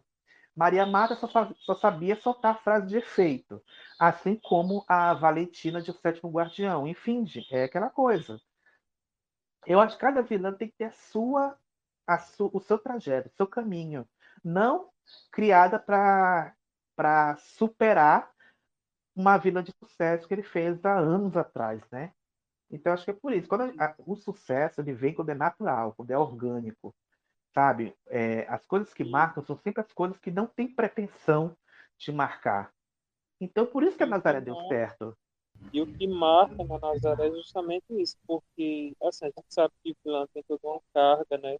Uma carga pesada de vilania, de crime, envolvendo morte, geralmente. E assim, a- acho que a graça né, da Nazaré e o que ficou para a posteridade foi justamente esse tom cômico que, com o tempo, a Renata Sorra foi no papel. As tiradas, os memes, as frases de efeito, as cenas Uhum. engraçadas. Eu lembro que tem uma que ela fugindo do Madruga, ela descendo uma corda no quarto, assim. ela ficando pendurada. Então, assim, é, é isso que dá charme ao personagem, é isso que dá dá substância. É o que, que marca, realmente, esse tom Uhum. cômico, esse tom engraçado. E foi um tremendo sucesso, tanto é né, que a Renata Sorra venceu o troféu imprensa de melhor atriz. Eu acho que inclusive estava concorrendo com a Suzana Vieira, mas acabou vencendo. E venceu também o Qualidade Brasil, né?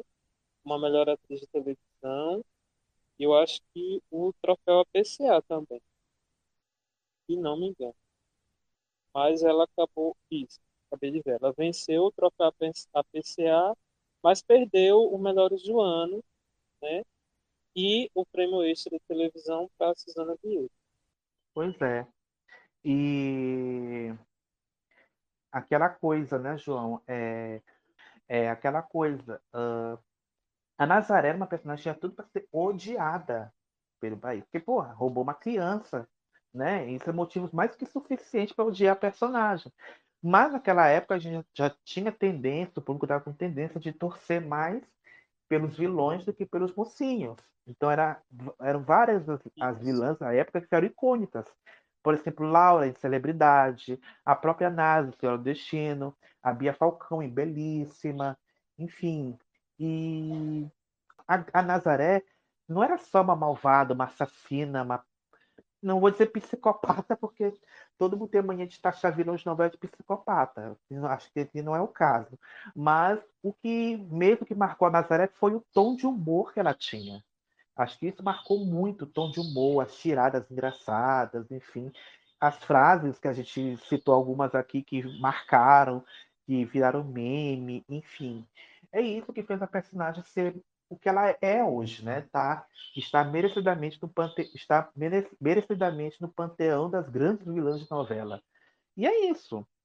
Agora, quando faz uma vilã que claramente tem um propósito de repetir o sucesso daquela, sabe? Ou então satisfazer o próprio ego do autor, não dá certo, porque o público não é besta. Pode parecer, mas o público não é besta. O público não é besta. E a gente falou, você falou agora um pouco da morte original, a gente não comentou, mas a gente contou naquele episódio da política. A gente contou naquele episódio da política nas novelas. Então, Reginaldo morre, leva uma pedrada, aí ele lembra da, da, da, dos cavalos no dia do golpe, que eles, que eles chegaram no Rio de Janeiro. A gente contou tudo lá. A gente contou tudo lá. Quem, é criterioso já sabe que a gente já contou essa história. Mas o, o final da Viviana é maravilhoso, né? Ela vai toda estrupiada, com enterro, pro velório. E depois, um tempo depois, ela aparece casada com uhum. quem? A personagem do Lima Duarte. É, o Vitório Viana, que Aguinaldo sempre traz os personagens de novelas anteriores de volta nas novelas dele. Esse personagem era de Porto dos Milagres e voltou aqui para fazer essa participaçãozinha no final da novela, casando com a personagem da, da Letícia, né? Enfim. E o João começou a falar dos prêmios né, das novela, da novela ganhou Melhores do Ano como Melhor Atriz para Susana Vieira. É, Leandra Leal ganhou como Melhor Atriz coadjuvante. Marcelo Antoni ganhou como Melhor Ator coadjuvante. E Marcela Barroso ganhou como Melhor Atriz Mirim. No prêmio Extra, Suvi também ganhou como Melhor Atriz. No prêmio TV Press, Renata Sorra, José Vilk e Leandra Leal ganharam como Melhor Atriz, Melhor Ator e Melhor Atriz Coadjuvante, respectivamente. A Renata também ganhou no Prêmio UOL de televisão. E no, no Isto é Gente, Melhores do Ano, Aguinaldo Silva ganhou o troféu de, de televisão. E Renata Sorra ganhou o prêmio de personalidade do ano. A Renata também ganhou a PCA de melhor atriz em televisão. E no prêmio Contigo de TV fez a Rapa, né? Ganhou melhor novela. Renata Sorra ganhou como melhor atriz. José Wilker ganhou como melhor ator. Leandra Leal venceu como melhor atriz coadjuvante. Raul Cortez ganhou como melhor ator coadjuvante. É, Luiz Henrique Nogueira, o Biraci, o carnavalesco Biraci de, da novela, né, a gente esqueceu de comentar, mas ele também fez sucesso nessa novela. Ganhou como melhor ator revelação. Marcela Barroso ganhou também como atriz infantil. E Agnaldo Silva ganhou como melhor autor e Wolf Maia como melhor direção. Troféu imprensa, Renata Sorra ganhou como melhor atriz e José Vilke também ganhou como melhor ator.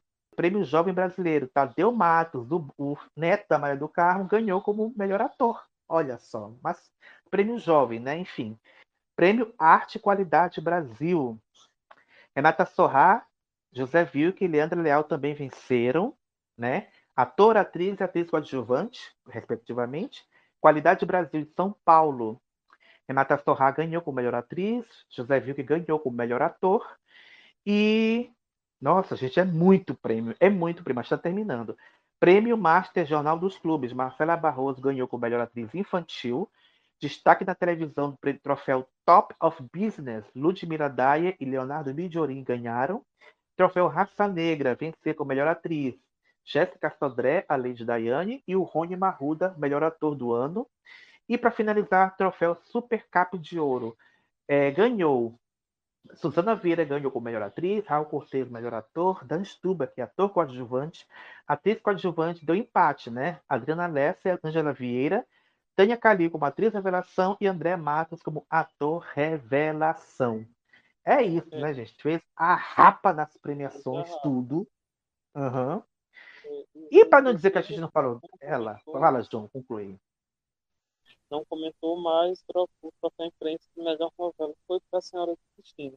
E só para encerrar uma questão que eu tinha começado a falar de audiência anteriormente, a novela bateu recorde no penúltimo capítulo com 65 pontos de média e o último capítulo registrou 61 pontos com picos de 67. A média geral de Senhora Cristina é de 50.4, sendo a maior audiência de novela dos anos 2000, ou seja, recorde atrás de recorde. Eu acho que a Globo nunca mais vai conseguir essa audiência. Nunca mais, gente. Isso aqui é, já é utopia. Já é, gente, 30 pontos já é sucesso, já é hit. Para você ver como hoje em dia está tudo pulverizado, né? E isso contando, né, João, todas as novelas da década, da década né, que você está falando. Exato, da década, isso mesmo. Olha só, gente, é isso. Hit. Sucesso faz assim. E para encerrar, né, para gente, a gente não decepcionar os trilheiros que amam né, as trilhas sonoras, eu também sou trilheiro, então é, vamos comentar aqui. As trilhas da novela, né, a trilha nacional, que tinha a Suzana Vieira na capa, uma capa bonita, aliás, é, trazendo Suzana de volta às capas de novela, né? A última que ela tinha sido capa, se não me engano, foi Bambolê, volume 1, em 87. Olha o tempo. É, e tem músicas que marcaram a novela, uma trilha bem assim, que transitava entre o popular, o pop, enfim. É, tem Djavan com a música Se Acontecer, é, que era o tema do Dirceu. É Festa, que era o tema da, do Reginaldo da Viviane, na voz da Simone. Essa música tocava muito, né? Na novela, lembro bem. Tudo Vira Bosta, da Rita Lee, que era o tema do Giovanni. Adorava essa música, adoro essa música, muito boa. É, Fantasias, do Leonardo, que era o tema do Leandro. Dono dos Teus Olhos, da Gal Costa, tema da Maria do Carmo, o tema de abertura, né, Encontros e Despedidas com a Maria Rita, Qual é, do Marcelo D2, que era o tema do Shaolin, Ana Carolina com Uma Louca Tempestade, que era o tema da Isabel, que eu também gostava muito dessa música, era uma época que a Ana Carolina estava bombadíssima nas novelas, Dream a Little Dream of Me, da Zélia Duncan, que era o tema do Barão e da Baronesa, Tudo que há de bom, da Luísa Posse, tema da Maria Eduarda e do Viriato, o famigerado Vem em mim, do da Dona Bela, que era o tema do Plínio, Máscara da Pete, que, é- que diz aqui que era o tema do Shaolin. Gente, eu juro que eu nunca ouvi essa música tocar na novela. Se tocou, foi muito pouco, porque eu não associo, sabe? Era, foi a primeira música da Pete nas novelas. E. Não, na primeira não. A primeira, se não me engano, foi Da Cor do Pecado. Mas é hit essa música, eu não me lembro dela. Se tocou, alguém, alguém me manda, porque eu não me lembro. A Medida da Paixão do Pedro Mariano, que era o tema do Leandro e da Nalva. Corações Psicodélicos da Carla Sabá, que era o tema do Leonardo e da Gisela. E Olhos Tristes do Fabian, que era o tema da Rita. E ainda tocava uma música para Rita e para o seu Constantino na novela, que era. Como é que é o nome da música, gente? Deixa eu procurar aqui. Ela tocava, pra... ela tocava, mas não estava no disco, que era Gente Perdida, da Mafalda Veiga. Tocava também Sabiá, do MPB4, na primeira fase, que era o tema para Josefa e Sebastião. E o famoso Cordeiro de Nanã, da Thalma de Freitas, que era o tema da Lindalva e da Maria do Carmo. Já a trilha internacional, que o João até comentou, não podia ser outro personagem, né? Tinha que ser o José Wilke, com seu Giovanni Prota, todo sorridente, segurando a gravatinha borboleta dele com as mãos, né? Não podia ser diferente. E a gente vê, né, João, pelas capas que é uma- são trilhas maduras, né? Atores maduros nas capas, que já dão tom do que esperar, né? Nessas músicas, né? E aqui, na trilha internacional, tem muito hit, né? Tem I Guess I Loved You, né? Da Lara Fabian, que era o tema da Maria Eduarda do Viriato. Que, nossa, gente, essa música, para quem quiser dublar, e pensou que Lara Fabian ia ficar só no Love by Grace, aqui ela deprava na voz. Meu Deus, essa música é muito todo, tudo. Sorry Seems to Be the Hardest Word, do Elton John e do Ray Charles. Tema do Disseu e da Guilhermina. Acho que não tocava tanto na novela assim, não. Enfim. Tinha I Want to Know What Love Is com a Wynonna Judge, que era tema da Isabel com o Edgar, que tocava muito na novela, João. Tocava muito. Eu só me lembro deles, deles, deles juntos e começava a tocar. I gotta take a little time. Nossa! Tinha um capítulo, se não me engano, que essa música tocou quase toda. Eu pirava. Eu pirava. Essa música é muito boa. Essa música já foi tema de várias novelas, sempre com intérpretes diferentes. E aqui escolheram. Nossa, muito bom. A outra é Como Me Acuerdo, do Rob Draco Rosa, ex-menudo, que era o tema do, do, da Regininha. Ai, qualquer nota. A próxima, essa tocava mais. Those Sweet Words, da Nora Jones, que era o tema da, das sapatinhas da novela, da Eleonora e da Jennifer. Essa aqui tocava mais. Eu acho que foi uma das primeiras a tocar na novela, se não me engano. Enfim. A outra tocava. Gente, essa, essa a próxima, a do Lenny Kravitz, Calling All Angels, que era o tema da Cláudia e do Leandro, tocava muito na novela e tocava muito nas rádios também. Nossa, na rádio era um fenômeno. Só que era do tempo de ouvir a rádio e tocava muito. E anunciada, tema de Senhora do Destino, me lembro bem. E a, a Bárbara Borges fez tanto sucesso que posou nua, né? Pra, pra verdade, é verdade, posou nua, né? E a frase era bem nossa, para a lésbica que há em você, Bárbara Borges, a Jennifer de Céu Destino. E as fotos são bonitas, eu vi as fotos, né? Enfim, não comprei a revista, mas vi as fotos e babado. Babado. A Mila já tinha posado, mas lá nos anos 90, enfim. Também tem na trilha The Closest Thing to Crazy, da Kate Milua, que era o tema da Maria do Carmo com Disseu, que é uma música bem bonitinha, a voz bem suave da cantora, enfim. A próxima, It's Over Now, da Natasha Thomas. Isso aqui é pop, né? Um popzinho pro núcleo jovem. Eu me lembro dessa música muito nos comerciais da MTV. Enfim, não sei se. A gente sabe que a MTV também. O que irritava da MTV podia ir parado na trilha de novela. Então, não sei se foi por conta disso, mas assim, é um pop que não marca, sabe? Enfim. This Love do Maroon 5 hit, né? Até hoje. Que é, que é o tema do Venâncio da Daniele. Eu confesso, essa, eu acho que essa música não combinava com eles. Mas enfim, não, botaram. Eu acho que não combinava, não, mas enfim. Blonde Tang, Baboots e da Big Boy Daddy. Essa música tinha sido tema, tinha feito parte da trilha internacional de Malhação em 2004. Não sei se tocou lá, mas tiraram de lá e botaram aqui, né? Que era o tema do Shaolin. A próxima é Free, do Donovan Frankenheiter, tema do João Manuel e da Regininha. Não lembro, confesso, não lembro. Singing in the Rain, Jamie Cullum, tema da Guilhermina. Não lembro também. Que Sono Enamorado, Estou Enamorado, do Luciano Bruno, tema do Giovanni Prota. Não, passo, pulo do CD, pulo. É, Long Night, do The Course, tema da Nava. Eu amava essa música. Eu amava essa música. E Doctor do John Mayer, que era o tema do Plínio com a Angélica. E a outra, Yama Queen, Houston Akun. Não sei quem é essa música, nunca ouvi, então puro também. E foi lançada anos depois, né? A trilha sonora complementar com a trilha instrumental da novela, conjuntamente com as músicas Gilda Furacão, não sei porquê, enfim, mas as músicas foram feitas pelo Edomo Oliveira, e tem aqui as músicas né, da, da, da trilha lançaram em 2009 por conta da reprise do Vale a Pena Ver de Novo. Então lançaram as trilhas instrumentais da novela. E é isso, João, é isso. Acho que a gente falou tudo, basicamente. Essa aqui é um esquema para animar para assistir Céu Destino, uma novela que vale a pena, mas enfim. Nazaré é o que chama mais a atenção da novela. Se for, se for ver por conta dela, vai se divertir bastante. Mas tem histórias boas também na novela que vale a pena dar uma acompanhada. A Maria do Carmo é uma personagem muito interessante. É uma protagonista que dá, a gente torce muito por ela. Uma, perso- uma Não, protagonista protagonista- carismática. Não é uma protagonista burra como tanto Não.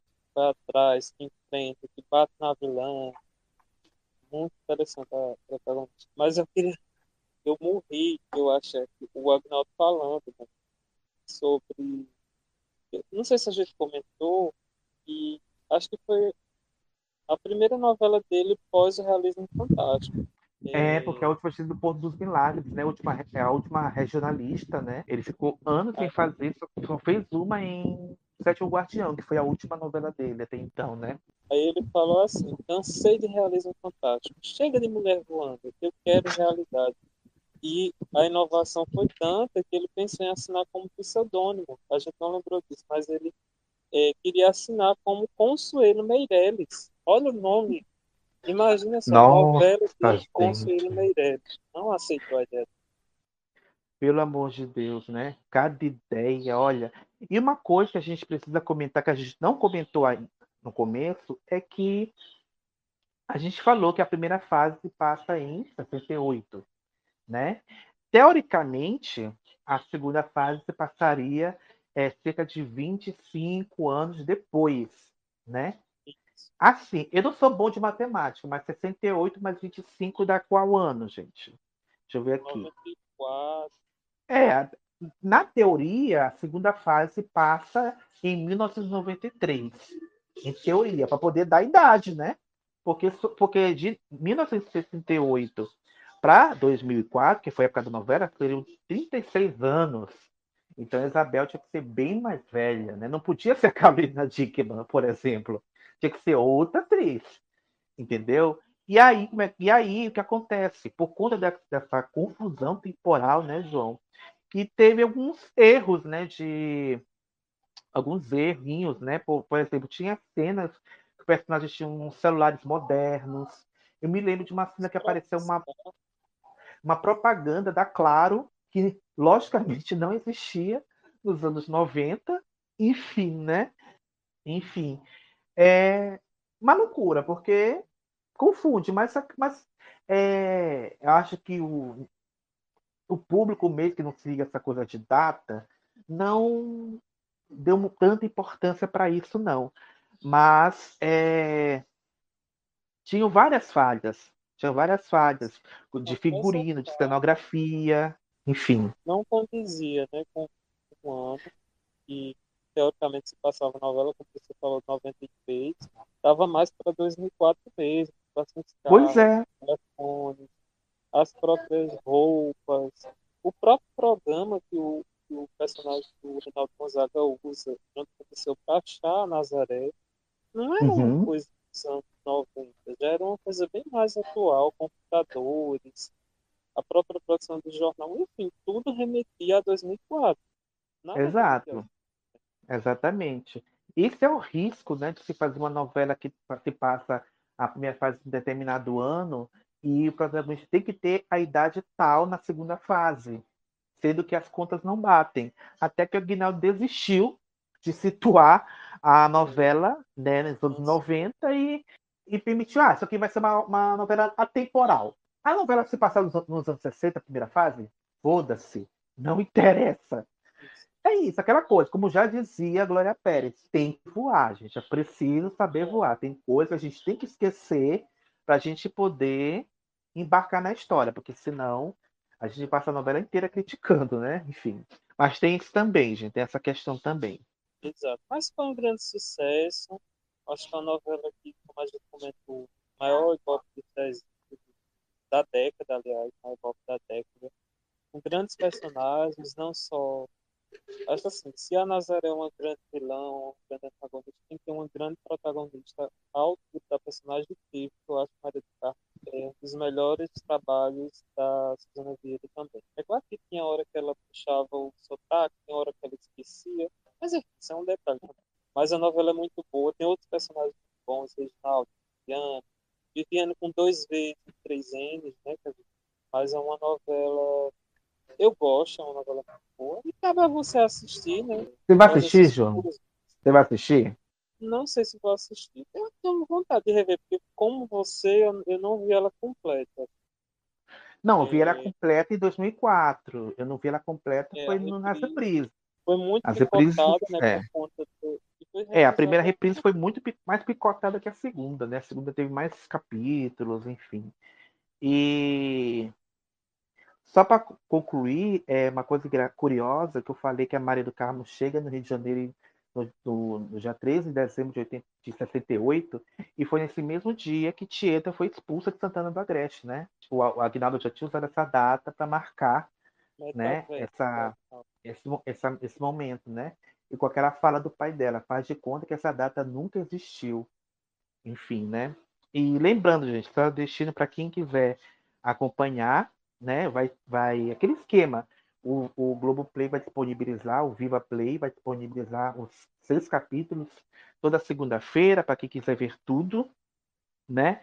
E para quem for ver no Viva, vai estrear no dia 13 de março, na próxima segunda-feira, a partir das 22 horas e 55 minutos, né? Então, quem quiser ver, é, assista.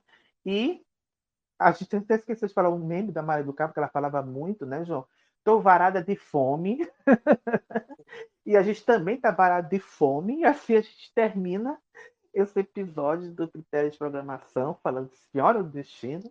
E semana que vem a gente está de volta com outro programa bacaníssima. E outro programa bacaníssimo também. Espero que vocês gostem, espero que vocês tenham curtido esse programa.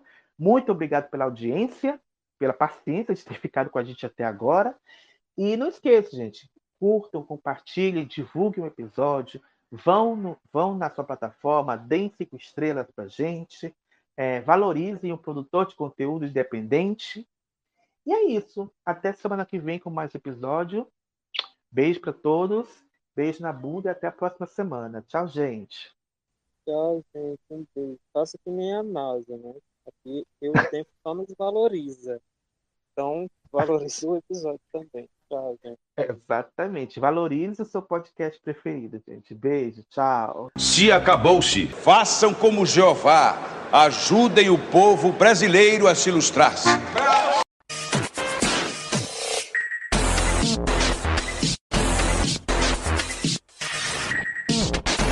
Você ouviu o podcast Critérios de Programação. Este episódio tem um roteiro e direção artística de Fábio Souza e pesquisa e edição de João Dantas. Os novos episódios são disponibilizados todas as sextas-feiras. Para ouvi-los, clique no link da descrição deste episódio e escolha sua plataforma preferida.